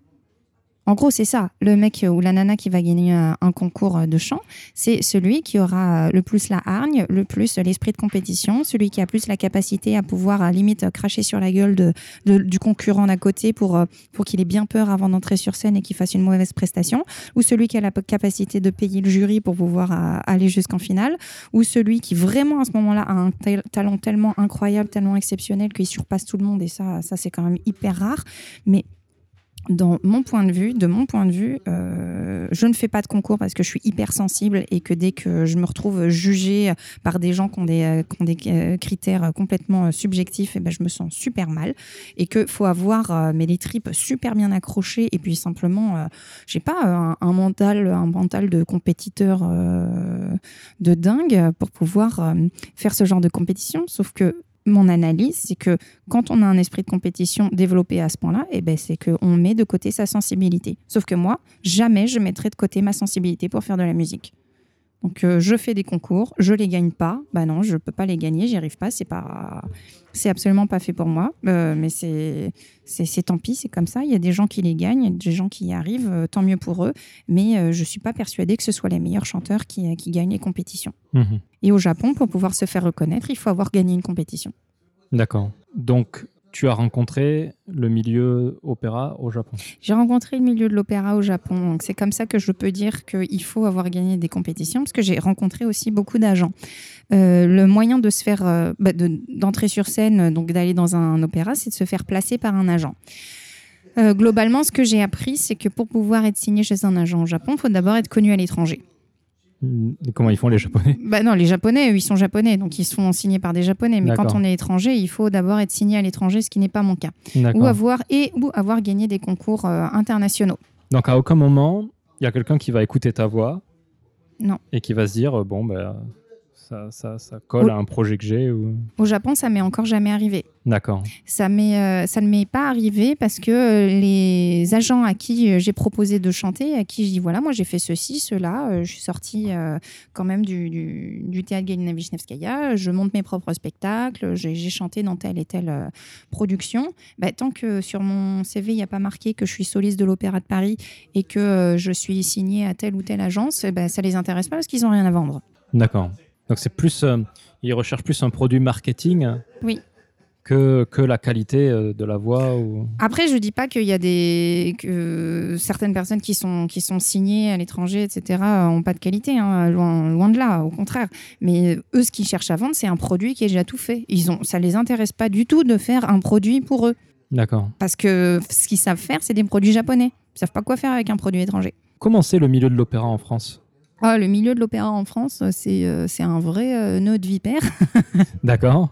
Mais dans le monde entier, c'est pareil. Enfin, tous les milieux artistiques, c'est euh, c'est ce que je viens de raconter avec les opéras, avec les, avec les compétitions. C'est qu'il faut euh, limite se cracher sur la gueule et, et faire peur à son concurrent pour, euh, pour être sûr d'avoir euh, d'avoir euh, d'avoir une place en finale. Le nombre de rumeurs ou même de, faits avérés de harcèlement sexuel pour pouvoir pour pouvoir jouer dans tel ou tel spectacle ou de enfin en hash- hashtag MeToo dans l'opéra, mais ça a jamais ça ça a pas encore éclos, mais parce que ça peut pas éclore euh, dans le monde du classique. C'est un monde tellement feutré, tellement prout-prout que personne ne veut parler de ce genre de choses, alors que ça arrive tout le temps. Euh, moi, combien de fois combien de fois je me suis fait euh, on m'a proposé on m'a proposé d'aller rencontrer un accompagnateur donc c'était un pianiste qui travaille à la Scala de Milan donc vraiment le sésame tout le monde veut aller chanter à la Scala de Milan aller travailler avec lui donc ça veut dire euh, euh, aller rencontrer aussi des chefs d'orchestre etc mais euh, la condition pour aller à Milan, c'était d'y aller avec la personne qui me demandait de, qui, qui, me- qui voulait me présenter la personne, euh, qui voulait me présenter le cet accompagnateur et de partager une chambre en Italie. Mhm. Et moi, j'ai dit mais non, non, non, je, suis désolée, c'est très gentil, mais non, non, je, je fais pas ce genre de choses. Et ça arrive à tout le monde. Mais du coup, c'est assez effrayant ce que tu dis. C'est-à-dire que dans tout le milieu euh, artistique, vu que tu, tu l'as grandi au milieu artistique, Mhm. euh, il y a très peu de sensibilité, sensibilité créatrice, du coup. Euh, Heureusement, il y en a. Heureusement, il y en a. Mais euh, l'art, sous toutes ses formes, c'est mettre en valeur le pouvoir. D'accord. Voilà, l'art en soi, c'est c'est une des euh, c'est une des dominantes de notre société. Euh, parce qu'elle permet de mettre en lumière certaines choses euh, de notre monde. Dire, pour, faire très, très, très, très sobre. Euh, mais qu'est-ce qui se passe souvent avec les artistes? C'est que les artistes, ce sont des personnes qui sont brillantes. Bah, Je ne parle pas de leur intellect ou quoi, je parle que c'est des personnes qui brillent, des personnes qu'on voit, c'est des personnes qui, qui sont dans la lumière, qui sont dans la lumière de l'art, parce que c'est quelque chose de quasi divin. Et donc, il, se passe que qui a besoin d'avoir ce genre de lumière? Qui, qui, qui reflète sur eux Ben, C'est les gens de pouvoir. Parce que souvent, les gens de pouvoir ont besoin, eux aussi, euh, de cette lumière-là. Et donc, ils vont s'accaparer ce genre de, ce, genre de personnes. Ça veut dire que euh, les artistes vont euh, souvent être, comment dire, manipulés ou d'une, si c'est pas manipulé, au moins, c'est horrible ce que je suis en train de dire. je- J'en ai conscience, mais c'est-à-dire que les gens de pouvoir ont besoin des artistes pour pouvoir eux se mettre en lumière. Donc ils vont les utiliser au maximum. D'accord. Et donc, euh, ça veut dire quoi les gens de pouvoir? C'est les gens qui ont l'argent et qui ont les pouvoirs de décision. Donc, le seul, la- tout, tout ce qu'ils peuvent faire pour pouvoir obtenir euh, la lumière des artistes, c'est dire bah écoute, je peux te mettre dans tel spectacle parce que c'est moi qui ai le pouvoir. En revanche, il va falloir que tu payes parce que les gens de pouvoir, ils veulent toujours avoir une, euh, ils veulent toujours être payés d'une manière ou d'une autre. Ok. Et donc ça, c'est la même partout, que ce soit en France, au Japon, en Russie, tu nous as dit tout à l'heure. D'accord. Ok, donc ça, c'est le monde, euh, on va dire, euh, comment se structure euh, l'opéra Ouais, c'est pas les bisounours, ça c'est sûr. par rapport à la, à la musique en elle-même. Et du, du coup, allons sur un, un point plus, plus de sensibilité, plus, plus de, de création même. Mm. Comment les Japonais... Est-ce que déjà, tu as pu voir des opéras japonais et discuter avec des artistes Et comment, quelle est leur, ap- leur approche par rapport à l'opéra à, à comparer avec la France ou la Russie, par exemple? Moi, j'ai rencontré beaucoup d'artistes japonais, de chanteurs, mais pas au Japon. D'accord J'ai la, la chance extrême de rencontrer des, vraiment des grands artistes japonais qui, qui font de très très belles carrières à l'international et euh, qui ont des sensibilités, de la musicalité, une couleur de chant incroyable. Des gens qui, euh, qui, qui- qui transcendent absolument tout euh, parce que c'est des artistes qui, qui surpassent absolument tout. Mais c'est si justement ils réussissent à être des artistes aussi accomplis, c'est parce que ils sont au-dessus de leur culture d'origine, ils sont Mhm. au-dessus de la culture globale mondiale, ils sont dans l'art pur. D'accord. Et c'est le seul moyen de pouvoir faire de l'art, c'est de se détacher de toutes les choses terrestres, toutes les choses qui nous, enfin, toutes ces choses lourdes qui, du quotidien qui nous, qui, qui, qui nous attirent vers, euh, vers, vers les, les choses non artistiques. Quelqu'un qui arrive à faire ça et qui fait de l'opéra va arriver à un opéra euh, qui transcende tout. Oui. Mais du coup, euh, c'est- ma question va être un peu bizarre, mais du coup, si tu tu- tu t'enlèves toute, euh, toute origine, par exemple, tout attachement culturel, Mhm. bah, toute personne qui va faire un opéra pur, ça va, va ressembler à... ça- comment ça marche, en fait, pour, pour di- faire la distinction entre les différents opéras? J'ima- J'imagine que même si tu te détaches de ta culture, un, un japonais euh, va quand même faire, euh, va, va avoir une sensibilité et un, un rapport Mm. euh, avec l'opéra qui est différent d'un russe et qui est différent d'un français. Mais justement, l'idée, c'est de, c'est de transcender la culture pour arriver dans l'humain pur. Parce que l'opéra, c'est de la mise en musique des émotions primaires de l'être humain. D'accord.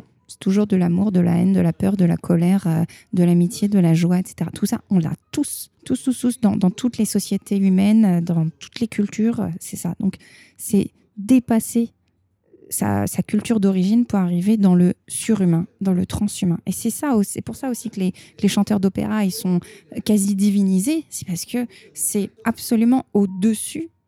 C'est au- c'est c'est pas au-dessus en disant c'est supérieur, mais c'est pour dire que vraiment ça englobe absolument toutes les cultures humaines. Mhm. Donc c'est vrai que c'est né dans un certain contexte historique et, euh, et social euh, du XVIe siècle, euh, voilà, fin du XVe, euh, début du XVIe siècle en, en Italie, ça, ça s'est propagé en Europe, mais au final, qu'est-ce qu'on voit dans le monde entier? C'est que effectivement, il y a des Japonais qui aiment l'opéra. Et bon, je veux bien croire qu'il y ait certains Japonais qui aiment l'opéra à cause de euh, l'idée de euh, gloire, richesse, euh, culture, que, ça véhicule, ça je veux bien croire. Comme en France, on pense que l'opéra c'est pour les riches, effectivement, ça coûte assez cher d'aller à l'opéra. Mais moi j'étais en France il y, a, deux semaines, je suis allée voir Don Pasquale de Donizetti à l'Opéra Garnier, j'ai eu des places à 10 euros. Mhm. Voilà, et je voyais assez bien parce que je me suis mise debout dans la loge. Mais voilà, c'est-à-dire qu'il y a des places à 10 euros à l'opéra. Faut pas se. Pas au Japon. Pas au Japon, parce qu'au Japon, c'est pas subventionné. Mais en France, c'est subventionné. Donc, c'est-à-dire que c'est pas seulement pour les riches. Donc, il y a des Japonais qui aiment l'opéra, mais parce que simplement, c'est une musique qui parle à tout le monde. Tu, tu as vu un opéra fait par des Japonais? J'ai vu un opéra fait par des Japonais, oui, au New National Theatre. C'était abominable. Pourquoi C'était tellement horrible parce que ça jouait mal, ça chantait mal, euh, c'était c'était moche. C'était euh, c'était tellement horrible que je suis allée me plaindre à, au service euh, au service euh, comment ça s'appelle le service international. Et en fait, ils m'ont expliqué que on, avait gagné des places avec une copine pour aller voir euh, ce Mhm. Ce spectacle et c'était un spectacle ça s'appelait Evacuation Drill and Opera. Donc en fait, c'était un exercice d'évacuation du théâtre.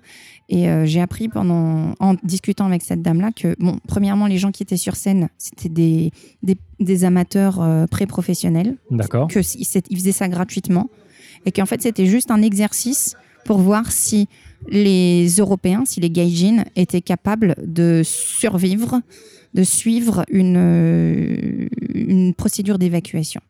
Donc en fait, ma copine et moi, nous étions les deux seuls gaijins dans, dans, dans le théâtre et ils étaient juste, enfin, ils- on s'est fait observer pendant tout le, Ah oui. pendant tout le spectacle pour vérifier si on faisait bien ce qu'il fallait, si on était capable de, de suivre euh, en cas de, en cas de d'évacuation, genre tremblement de terre ou autre accident, quoi. Ah, du coup, il y a eu une évacuation. Du coup, il y a eu une évacuation, ouais, en plein milieu du, en plein milieu du spectacle. Vous étiez au courant avant quand même. On savait que c'était evacuation drill, qu'à un moment il y allait en avoir une, mais euh, voilà, il y a eu un exercice d'évacuation. Mais c'est surtout qu'on était des, on était des cobayes. Et ça, ça aussi, c'est humiliant parce que j'ai discuté avec la dame. Et oui, on voulait vérifier si les gaijins, ils étaient capables de pouvoir euh, suivre pendant une, euh, pendant un exercice d'évacuation. Mais vous savez, madame, nous à l'école, au collège, au lycée, on en a tous les trimestres, il y avait un exercice d'évacuation euh, de manière aléatoire. Ah bon? Je dis, bah oui, mais il y a des incendies aussi en, en Europe. Ah bon Je sais pas si elle me prenait juste vraiment pour une conne ou si elle se disait Ah non, vraiment, c'est bon, vous aussi, vous faites des exercices en que. Vraiment, c'est- vous, aussi, vous êtes prévoyant, vous vérifiez si, Hmm. si les gens ils peuvent euh, évacuer Bah oui. Ah, puis, puis en plus, on a vu, vous avez bien suivi les Japonais. Je dis Bah oui, madame. Parce que nous, quand on sait pas quoi faire, qu'on est dans un environnement qu'on connaît pas, on fait comme tout le monde. Ah bon c'était pathétique. Je veux dire, c'était pathétique pour cette dame qui pourtant a fait ses études aux États-Unis, qui parlait euh, anglais euh, parfaitement. C'était pathétique qu'elle se dise que euh, les, les gaijins avaient besoin, enfin qu'on avait besoin d'observer les gaijins pour voir s'ils étaient bien capables de suivre ce genre de procédure. Et c'était aussi pathétique de se dire que les êtres humains sont pas capables de regarder ce qui se passe autour d'eux et juste de faire comme le reste de la masse si jamais ils comprennent pas ce qui se passe. Hmm. T'as vraiment eu des expériences euh, Ah oui, des expériences pas hein. très très rigolotes. hein. Toi qui as travaillé avec des Japonais, que ça s'est bien passé Est-ce que Ah, globalement, ça se passe toujours bien avec les Japonais parce qu'ils sont pas du tout dans le conflit. ouais Euh, bon, j'ai pas, même si je suis quelqu'un d'un petit peu émotif, euh, sensible, tout ça, j'ai pas euh, la volonté de taper sur les gens ou de me battre. quoi. En revanche, moi j'ai eu une expérience assez désagréable dans mon premier spectacle, Mhm. même si on, on était, on était cinq à l'origine, trois japonais et deux françaises. C'est grâce à Oriane, donc euh, ma, ma comparse française, celle qui a ramené euh, ces, chanteurs japonais. Une fille, euh, Kazuko, qui chante extrêmement bien, qui justement est partie en Italie là pour étudier, un ténor et un baryton. Les trois étaient euh, motivés, euh, donc euh, j'aurais pro- proposé le projet, ils ont dit ok, on y va. Et euh, au moment où on commence les répétitions, le baryton ne vient pas. La première fois, il dit ah ouais non, je peux pas, etc. Et je lui propose, euh, on propose plusieurs fois, plusieurs calendriers différents pour qu'il vienne. À chaque fois, ah non, je peux pas, je peux pas. Et puis du jour au lendemain, il, arrête de répondre au, au message. Voilà. Et puis il est simplement pas venu aux répétitions. J'étais obligée de changer tout le spectacle pour, euh, bah, pour qu'il soit plus dedans, etc. Donc c'était c'était assez compliqué parce qu'au dernier moment, genre un mois avant le spectacle, comme il répondait toujours pas pour les répétitions, bah, j'ai été obligée de absolument de tout changer au dernier instant parce que il a disparu. D'accord. Donc il a pas eu la Enfin, il a même pas eu le courage ou l'honnêteté de dire euh, non, finalement, j'ai changé d'avis, je veux pas le faire. Il, est, il a simplement euh, disparu. Et ceux qui sont restés et avec qui tu as travaillé, ça s'est bien passé Ça s'est très très bien passé. Ils avaient très peur au début parce que euh, moi, je parle pas japonais. Mhm. C'est très mal. Enfin, C'est-à-dire tellement mal que on peut même pas dire que je parle japonais. En revanche, ma copine Oriane parle très très très bien japonais. Elle a fait ses études ici, donc elle faisait toujours la traduction entre le français et le japonais. Mais eux parlaient anglais. Ils parlaient assez bien anglais, mais ils avaient honte de parler anglais parce qu'ils estimaient qu'ils parlaient pas assez bien. Je dis, mais moi, je vous demande pas d'être bilingue. Je vous demande simplement de me dire ce que vous pensez, de me dire OK, pas OK. Quand, quand j'essaye d'expliquer un petit peu la mise en scène, l'interprétation, etc., que vous me disiez oui, je peux le faire, non, je peux pas le faire, etc. C'est, voilà, c'était pas hyper, hyper compliqué. Mais ils ont, en tout cas pour, euh, pour les Japonais euh, qui parlent pas très bien anglais avec qui, j'ai, avec qui j'ai travaillé, ils ont tellement honte de ne pas bien parler anglais qu'au final, ils le pratiquent pas du tout. Et la plupart des Japonais qui finalement sont pas venus dans mon, dans mon projet, c'est parce qu'ils avaient peur de pas pouvoir communiquer avec moi. D'accord. Et ceux qui sont restés, au niveau de la musique, ça allait? Ça s'est très bien passé. Au niveau de la sensibilité musicale, tu, tu vois une différence par rapport euh, à un français ou à un russe? Euh, oui, oui, oui, c'est sûr, il y a une sensibilité qui, qui est très très différente, mais c'est plus dans l'interprétation. Parce qu'on est tous des gens qui aiment la musique. Mhm. Donc si on fait de l'opéra, c'est que vraiment on aime ça. Donc si on aime ça, c'est qu'on a déjà une sensibilité particulière. Parce que oh, faut, faut l'avouer, hein, l'opéra c'est quand même spécial. hein. C'est euh, Mhm. des, grosses dames qui hurlent avec des casques sur la tête. Franchement, Bon, pourquoi forcément grosse d'ailleurs? C'est le- c'est vraiment le stéréotype. C'est le ouais. Euh, les, en fait, c'est quand on est gros, quand on est en chair, quand on est très musclé, euh, il y a plus de résonance dans le corps. D'accord. Et euh, il y a une histoire d'appui musculaire qui se fait plus facilement quand on a, quand on a beaucoup de chair. Donc c'est plus facile. De plus on est gros, plus c'est facile de chanter. Ah, donc il y a une raison. Ouais, Il y a une raison. D'accord. Et puis bon, évidemment, quand on revient deux, trois siècles en arrière, ceux qui étaient gros, c'était les riches, quoi. Et que bah, c'était bien d'être gros d'une certaine manière. Enfin, pas forcément obèse, quoi. Il n'y en avait pas trop d'obèses. quoi. Mais c'était bien d'être gros, bien en chair pour dire, euh, moi, j'ai ce pouvoir de, me nourrir. Puis les canons de beauté étaient différents Ouais, aussi. très, très différent. Maintenant, on nous demande quand même d'être des poupées Barbie Ouais. et d'avoir des voix de 120 décibels. Alors, attention, parce qu'apparemment Barbie a une chaîne YouTube et euh, elle a quand même euh, certains élans féministes. hein, donc, euh, Ouais, ouais, ouais. Non, c'est vrai que le féminisme n'est pas non plus ce qu'il y a de plus à développer dans mon milieu.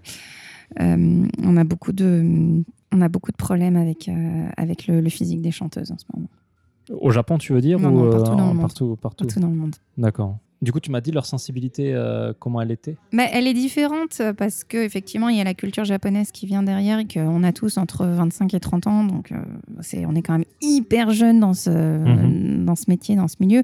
À savoir, euh, les grandes voix d'opéra, ça éclot vraiment vers allez, 35 ans. C'est vraiment des jeunes belles voix et l'apogée, c'est 45 ans. D'accord. Voilà, donc ça veut dire quand même une vingtaine d'années de travail et de, et de, de mûrissement derrière. quoi. Donc voilà, on est hyper, hyper jeune pour faire, pour faire ce qu'on fait. faut jamais l'oublier, ça, parce qu'on nous demande, euh, justement, dans les concours, euh, les limites d'âge, c'est 32 ans pour les femmes, genre, c'est 30 ans pour les femmes, 32 ans pour les hommes.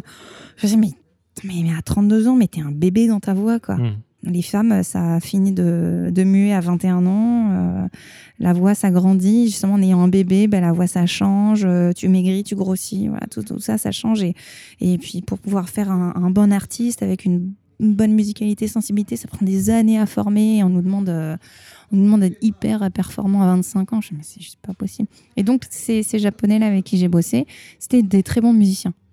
Des très bons musiciens, euh, euh, pas hyper expressifs. Ah oui, Mhm. alors ça, c'était tellement drôle. Euh, Il y, y avait un duo d'amour que je leur, je leur faisais faire entre les deux Japonais. Ouais. Et j'ai dû montrer au garçon, à mon ténor, j'ai dû lui montrer, mais comment on fait la cour à une fille?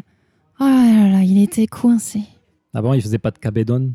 Je sais pas si tu connais le kabedon. Non, c'est quoi? C'est euh, le kabedon, c'est cette technique. Tu as surtout ça dans les, dans les, euh, je pense, dans les dramas ou les animés ou les mangas. Mhm. Euh, c'est quand le mec s'approche, c'est très sexiste, hein, quand le mec s'approche de la fille, mais plaque la main contre le mur et se rapproche d'elle. Tu vois, c'est. Ah Faire, euh, non faire, Ah mais c'est agressif bah, Ah mon dieu, mais c'est- horrible bah, c'est, une technique japonaise, hein, le, ka- le kabedon. Ah c'est horrible Kabe qui veut dire mur et don Ouais. qui est le bruit euh, quand tu tapes le mur. Ah, putain. Ah non, mais heureusement, non, personne n'a touché les murs. C'était chez moi. Non, non, il était là, il était tout penaud. Il est super grand. Pour un japonais, il était quand même assez grand. Il a regardé la petite, qui je 1m60, ils étaient à tous les deux, tout penaud. Et moi, je lui montrais, j'ai, mais regarde, donc je prenais la chanteuse et, et- et- et doucement, je, je l'enlaçais, je lui caressais les cheveux. je lui disais des mots doux à l'oreille, etc. Je lui montrais comment est-ce qu'on fait pour comment on fait pour euh, toucher une femme, comment on fait pour l'approcher gentiment, pour pouvoir la Mhm. draguer, etc. Il est, je crois que c'était la première fois de sa vie qu'il devait être en train de draguer une fille. Quoi. Mais je vais t'apprendre. Je vais t- et donc, en gros, j'ai passé deux ou trois répétitions à lui apprendre à se comporter avec une fille, en- comment ils font les Européens.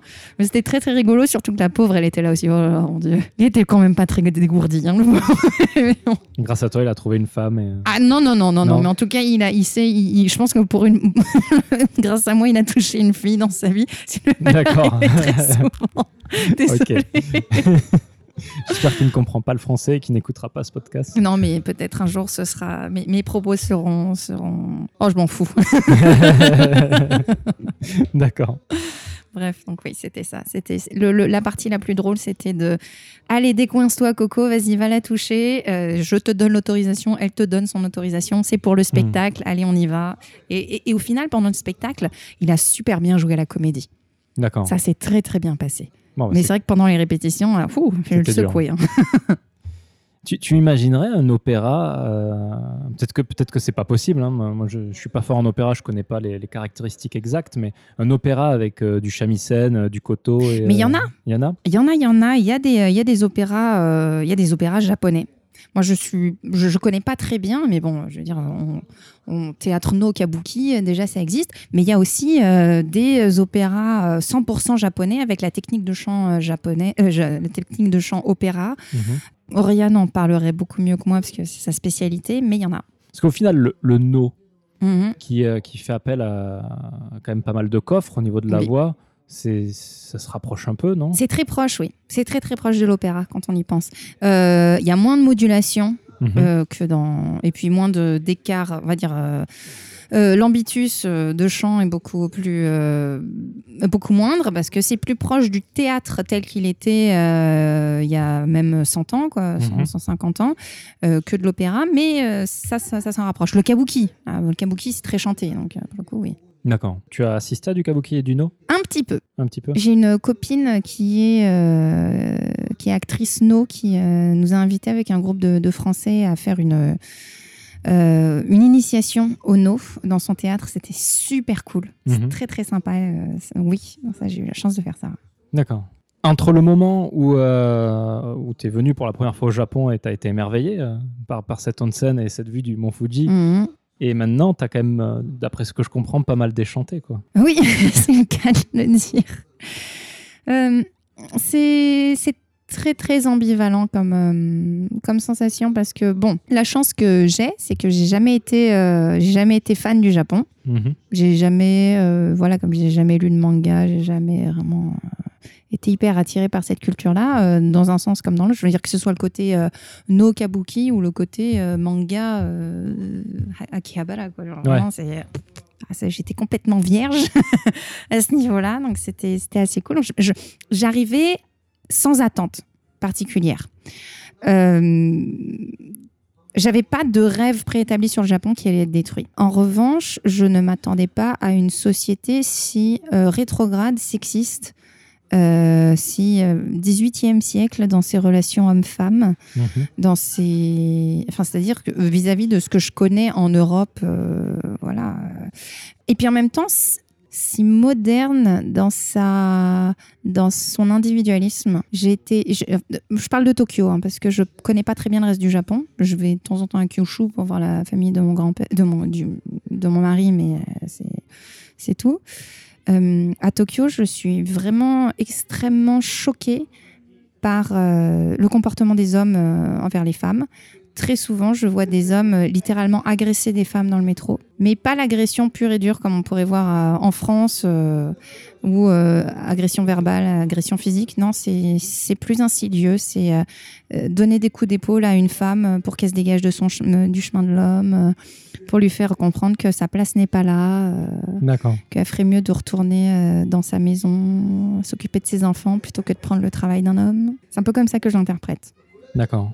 Après, c'est, j'ai des biais euh, sociologiques aussi qui sont très forts. Donc, euh, je vois ça parce que euh, ça se trouve tout simplement, le mec, il dit non, vas-y, dégage, euh, c'est moi, euh, j'ai juste envie, j'ai envie d'être sur ce chemin-là, je veux personne sur mon chemin, vas-y, dégage-toi parce que t'es là. Quoi. Mais voilà. C'est comment en Russie? Oh, en Russie, c'est aussi euh, c'est très très très particulier hein, la, relation des hommes et des femmes. Quelque part, c'est assez proche de, de la culture japonaise Mhm. parce que euh, c'est la femme qui tient euh, les rênes du à la maison. C'est elle qui tient les cordons de la bourse. C'est elle qui s'occupe de l'éducation des enfants. Mais il faut pas oublier que euh, en Russie, un tiers des hommes meurent très jeunes D'accord. alcoolisme, euh, euh, attitude, comment dire, comportement euh, aberrant. euh, Enfin, je veux dire, genre, vous, vous connaissez le surf, euh, ce que je pense, c'est le train surfing. Genre les mecs, ils sautaient d'un wagon à l'autre, quoi. D'accord. Sur- un train en marche, c'est stupide, mais c'est un truc russe. Les mecs, ils s'emmerdent, ils boivent, ils sautent d'un wagon à un autre, quoi.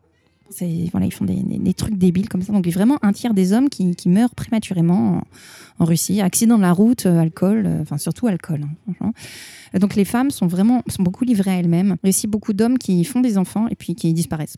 Qui, de toute façon, ils peuvent pas assumer leurs responsabilités, ils s'en vont. C'est assez, euh, c'est assez particulier. En revanche, euh, les comportements euh, vont être extrêmement galants.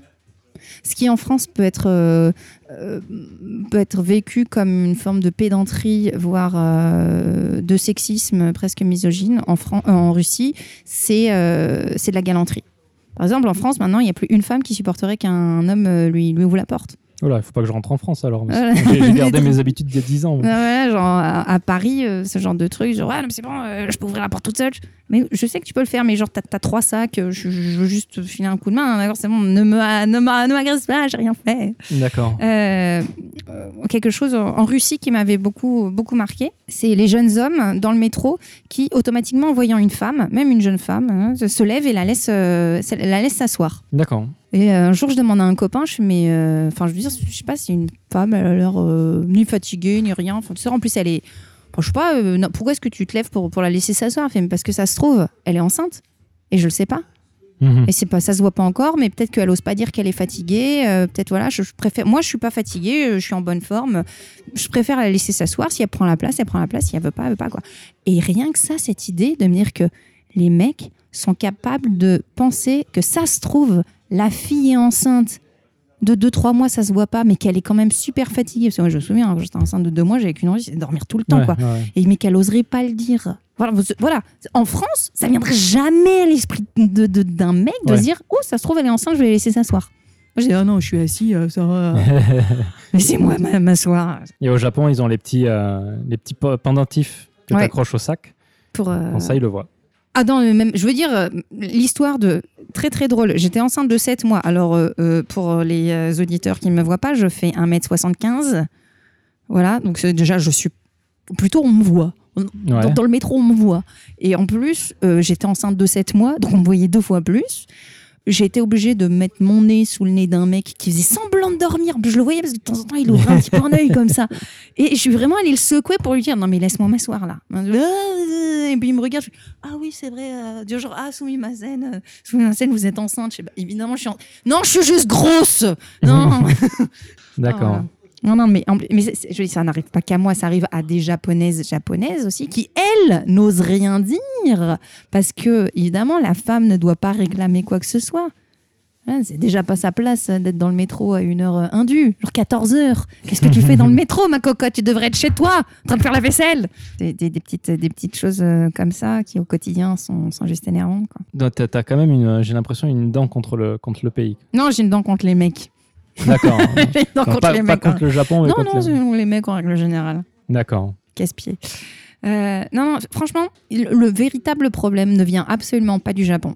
Je ne dis pas, euh, genre, il n'y a, y a- y a pas un endroit parfait sur Terre. Genre, je, ne crois plus à Disney depuis un bout de temps. hein, que je suis persuadée que le pro si, si problème il y a, il vient de moi.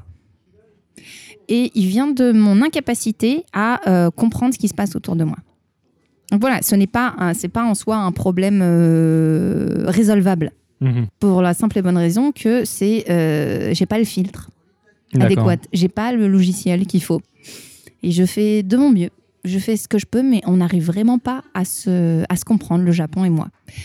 Et euh, autant, autant j'ai envie de dire, ça va faire euh, genre la meuf qui est pas raciste, mais j'ai un très très bon copain arabe. hein. Non, Mhm. Autant j'ai plein de copains japonais, mais justement, c'est des japonais qui sont un peu spéciaux. C'est des japonais qui sont intéressés par la culture japonaise, bah, la culture française. Tu qui dis sont... copain, pas copine? Ouais, copains, copines. D'accord. En règle générale, qui sont, qui, ont, qui sont déjà, j'ai envie de dire, presque déviants par rapport à la culture euh, japonaise. Des gens qui, qui entrent pas complètement dans le moule. Je, je leur plais, on est intéressés les uns avec les autres, justement parce qu'on est, on est différents et qu'on aime cette différence euh, chez les autres. Mais pour 99% des Japonais, peut-être j'exagère, mais 90% des gens que, que je croise en règle générale, Mhm.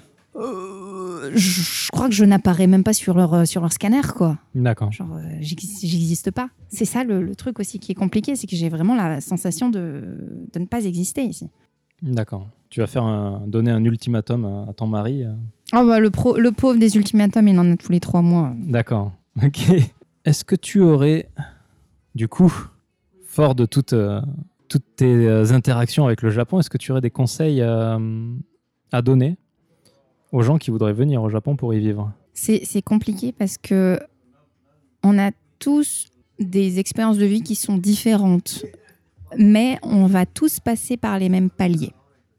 Voilà, tu as le palier de j'arrive, l'émerveillement, Ouah, c'est génial, et puis après tu détestes, et puis petit à petit tu vas recommencer à aimer, et puis re, tu vas redétester, etc.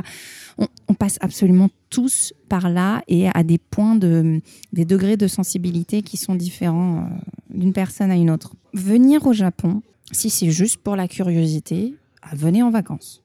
Les vacances au Japon, c'est génial. Moi, j'ai jamais eu de vacances aussi top que, que venir au Japon. Le Japon, c'est génial pour les vacances. Franchement, euh, il y a des infrastructures de dingue. Le train marche, le train est à l'heure. Les gens sont polis. euh, les, euh, les, les paysages sont magnifiques. Mais venir s'installer au Japon, oh, c'est vraiment une mauvaise idée. Enfin, faut vraiment, vraiment. Enfin, je veux dire, c'est il faut aimer. C'est même pas faut aimer le Japon, c'est qu'il faut avoir envie de dépasser quelque chose en soi. Parce que là, tous les points positifs que tu m'as donnés, Mhm. même si tu y vis, ils sont là. Donc, c'est quoi les, les points négatifs au final Eh bien, euh, je suis pas d'accord. Quand on y vit, c'est plus du tout, c'est plus du tout la même chose. Euh, on, se re- à l'heure. euh, bah, on se rend compte que la JR, elle est quand même très très souvent en retard. Ouais. Hein pas le Shinkansen, mais la JR en soi, quand on prend la Chuo Line à 8h du matin, ben, on sait que c'est pas le train de 8h qui va arriver, c'est 8h15. Mais toi, tu t'en fiches, au final, Oh, il arrive le train. Il arrive le train. Oui, non, mais c'est comme en France. Au final, le train, il arrive, il est bondé. Ah on non, non, ce, que je voulais dire, c'est qu'effectivement, moi, j'ai beaucoup pris la Chuo pendant un moment Ouais. pour, parce que j'allais travailler à Akihabara de Shinjuku. Mhm. Et en fait, euh, il y avait un train qui arrivait à 8h05, Mhm. sauf que c'était pas le train de C'est 8h05. du 7h43. Ouais, ouais. c'est ça, ouais. Mais au final, à 8h05, il y en avait quand même un qui arrivait. Ouais. Donc, euh, il, il était à l'heure sans être à l'heure. Tu vois ce que je veux dire? Oui, ça, il prend du retard entre chaque. euh, enfin, ça, on- au final, on, on s'en fout, c'est vrai. Finalement, il y a un train. C'est pas comme le RERC à Paris. Ou là, Comme ça, d'un coup, tu fais Ah ben non, le train est supprimé. Mais pourquoi? T'es bon pour attendre trois quarts d'heure. Pardon. ah non, par exemple, euh, moi, je pense que on parle de omotenashi. Ça, c'est le Mhm. grand mot dont on parle énormément. Pour avoir beaucoup parlé avec Françoise Moréchamp, qui est donc euh, une dame euh, de 82 ans maintenant qui vit au Japon depuis.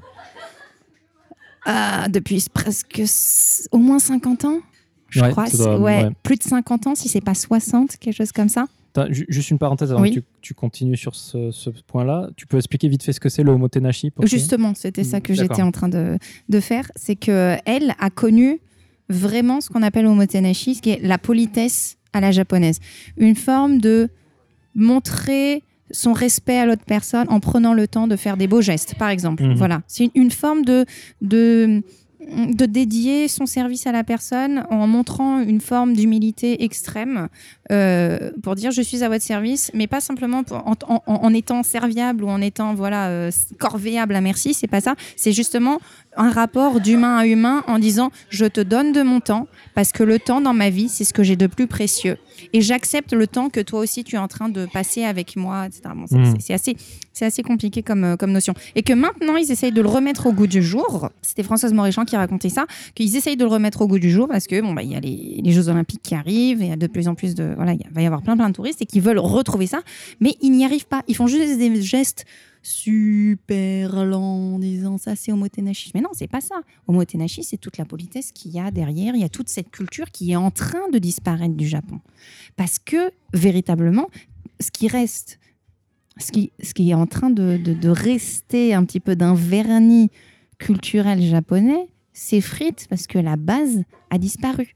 Parce que les gens sont à la recherche de profit, ils sont à la recherche de, beaucoup d'argent, sont à la recherche de euh, voilà d'une individualité crasse, et que tout ce qui faisait euh, les racines de la société à Tokyo, hein, je peux pas parler pour le reste du Japon, ce qui faisait les racines de la société, ce qui faisait que ce qui faisait la bonne entente entre les gens, ce qui faisait ce omotenashi, ce qui faisait ce partage d'humain à humain est en train de disparaître. Parce que la culture est en train de se faire envahir par euh, une culture dominante occidentale.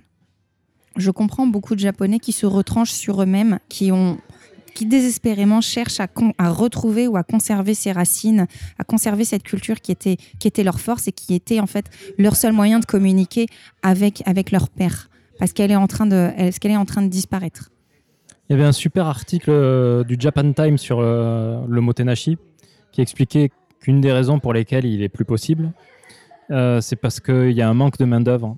Et donc les gens, s'ils veulent garder le même profit, euh, ils ne peuvent plus. euh, bah, ils l'enlèvent en fait. Mhm. Ils l'empêchent.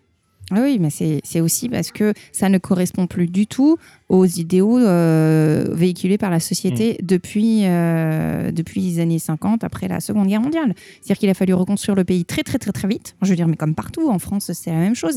Il a fallu tout reconstruire très vite, faire beaucoup, beaucoup de, beaucoup, beaucoup de produits pour que tout le monde euh, ait le maximum de choses, puisse vivre dans l'aisance et dans le confort.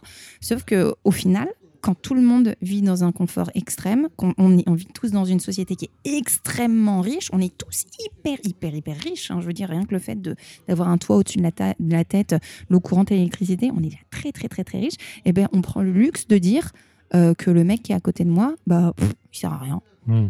Il n'existe même pas. Je le regarde même pas. Donc en fait, t'es même pas poli envers lui. Donc euh, là, euh, pourquoi est-ce que je parle de l'omotenashi? C'est parce que, à mon avis, on parle euh, du Japon comme étant le pays de la politesse, la délicatesse extrême, etc. Mais il y a 100 ans, peut-être.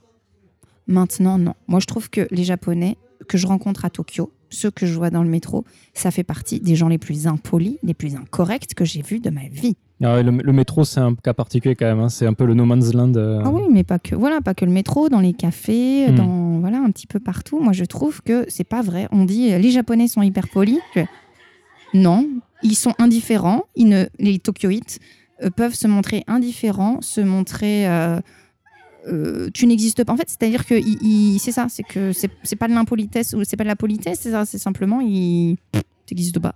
D'accord. Est-ce que tu aurais une œuvre à conseiller japonaise? Une œuvre japonaise. à C'est conseiller. n'importe quoi, un film, euh, BD, euh, opéra, ce que tu veux. Oui, j'aime beaucoup. j'aime beaucoup la mythologie japonaise et en fait les contes, un petit peu ces sortes de contes de Grimm ou contes de Perrault à la japonaise. Euh, par exemple, il y a celui des, des deux grues. Euh, Un chasseur qui va sur un étang, qui voit deux grues, il dit oh il y en a une qui est belle, plaf, il la tue. Et dans la nuit, il y a l'autre grue qui, qui vient euh, hanter euh, le chasseur pour lui dire pourquoi t'as tué mon amoureux? Pourquoi Pourquoi? Et tu vas viens au bord du lac demain, tu vas voir ce qui va se passer. Alors il est obsédé par ce par, par ce rêve, il va au bord du lac et voit la deuxième grue se suicider devant lui. Les contes zen, voilà, les contes zen japonais, il y en a pas mal. Il y en a l'autre, Yuki Onna, qui est très très fort aussi. Mm. Euh, Enfin, c'est des choses qui me rappellent euh, les contes russes, parce que c'est assez, c'est assez, c'est assez proche en fait, et qui sont beaucoup plus, à mon avis, beaucoup plus représentatifs de la manière de, de se comporter entre Japonais que de venir euh, se balader à Tokyo et de rencontrer des Tokyoïtes. Parce qu'à mon avis, les Tokyoïtes, les Parisiens, les New-Yorkais, les Londoniens, les Moscovites, c'est tous les mêmes. D'accord. Donc euh, voilà, lisez, lisez de la littérature japonaise euh, si vous voulez rencontrer le vrai Japon. T'as as euh, un nom en particulier, un livre ou euh, Euh, je me souviens plus du nom de, de l'auteur, mais c'est ça, c'est les, les contes. euh, je sais que chez Folio, D'accord, chez Folio, il y avait des petits recueils là, à 2 euros. D'accord. Folio, les, les contes zen, contes japonais, on peut les trouver dedans. Petit instant pub. Où est-ce qu'on peut te retrouver? Euh, Est-ce que tu as quelque chose que tu as envie de partager? Euh, oui, j'ai euh, pas mal d'activités là ces prochains mois. Donc le 30 mai, 1er juin, je participe à une exposition du côté de Ueno avec Christelle Guérard, qui est une sculptrice française, qui m'invite à faire une intervention lyrique dans le cadre de son exposition sur les fantômes et les esprits. Collaboration franco-japonaise. Donc, euh, vous pouvez euh, retrouver cette, euh, cette information. Donc, c'est à Ueno, à, Tokyo. Vous pouvez retrouver cette information sur le site de Christelle Guérard. Le 27 septembre, je chante à Osaka dans le cadre du gala de, de la CCI Kansai. Et le 22 décembre, je chante à, encore à Osaka, donc euh, pour le concert de Noël, cette fois-ci dans une grande, grande salle. euh, et ce- toutes ces informations, vous pouvez les retrouver sur mon site. Qu'on mettra euh, dans le post du blog. Exactement. Vous pourrez retrouver toutes les informations là-dessus. J'en profite du coup moi pour faire un petit peu de pub, vu que tu as parlé de Yuki Onna, de contes japonais, et euh, même ton, expo de sculpture Mhm. où tu vas aller chanter euh, sur les esprits, c'est ça, japonais Oui. Bah, Je participe à un podcast qui s'appelle La Librairie Yokai avec Amandine. On anime l'émission à deux. Elle prépare la plupart, la plupart de l'émission, euh, où on parle de yokai justement. Donc euh, Yuki Onna, c'est le deuxième épisode. N'hésitez pas à aller jeter une oreille. C'est toujours intéressant d'entendre les histoires autour des yokai. Voilà, et je pense que c'est fini pour aujourd'hui. Merci beaucoup. Merci de m'avoir accueilli, c'était un plaisir. C'était un plaisir de même. J'es- J'espère que tu as passé un bon moment. J'ai passé un excellent moment. Je suis navrée si euh, j'ai fait passer des mauvaises émotions concernant mon, mon expérience au Japon, mais je pense qu'il faut vraiment tout pour. euh, C'est ton expérience. Voilà, c'est ça. Donc euh, il faut partager toute expérience. Merci beaucoup. Merci Mathieu. Et puis euh, à la prochaine fois. Au revoir.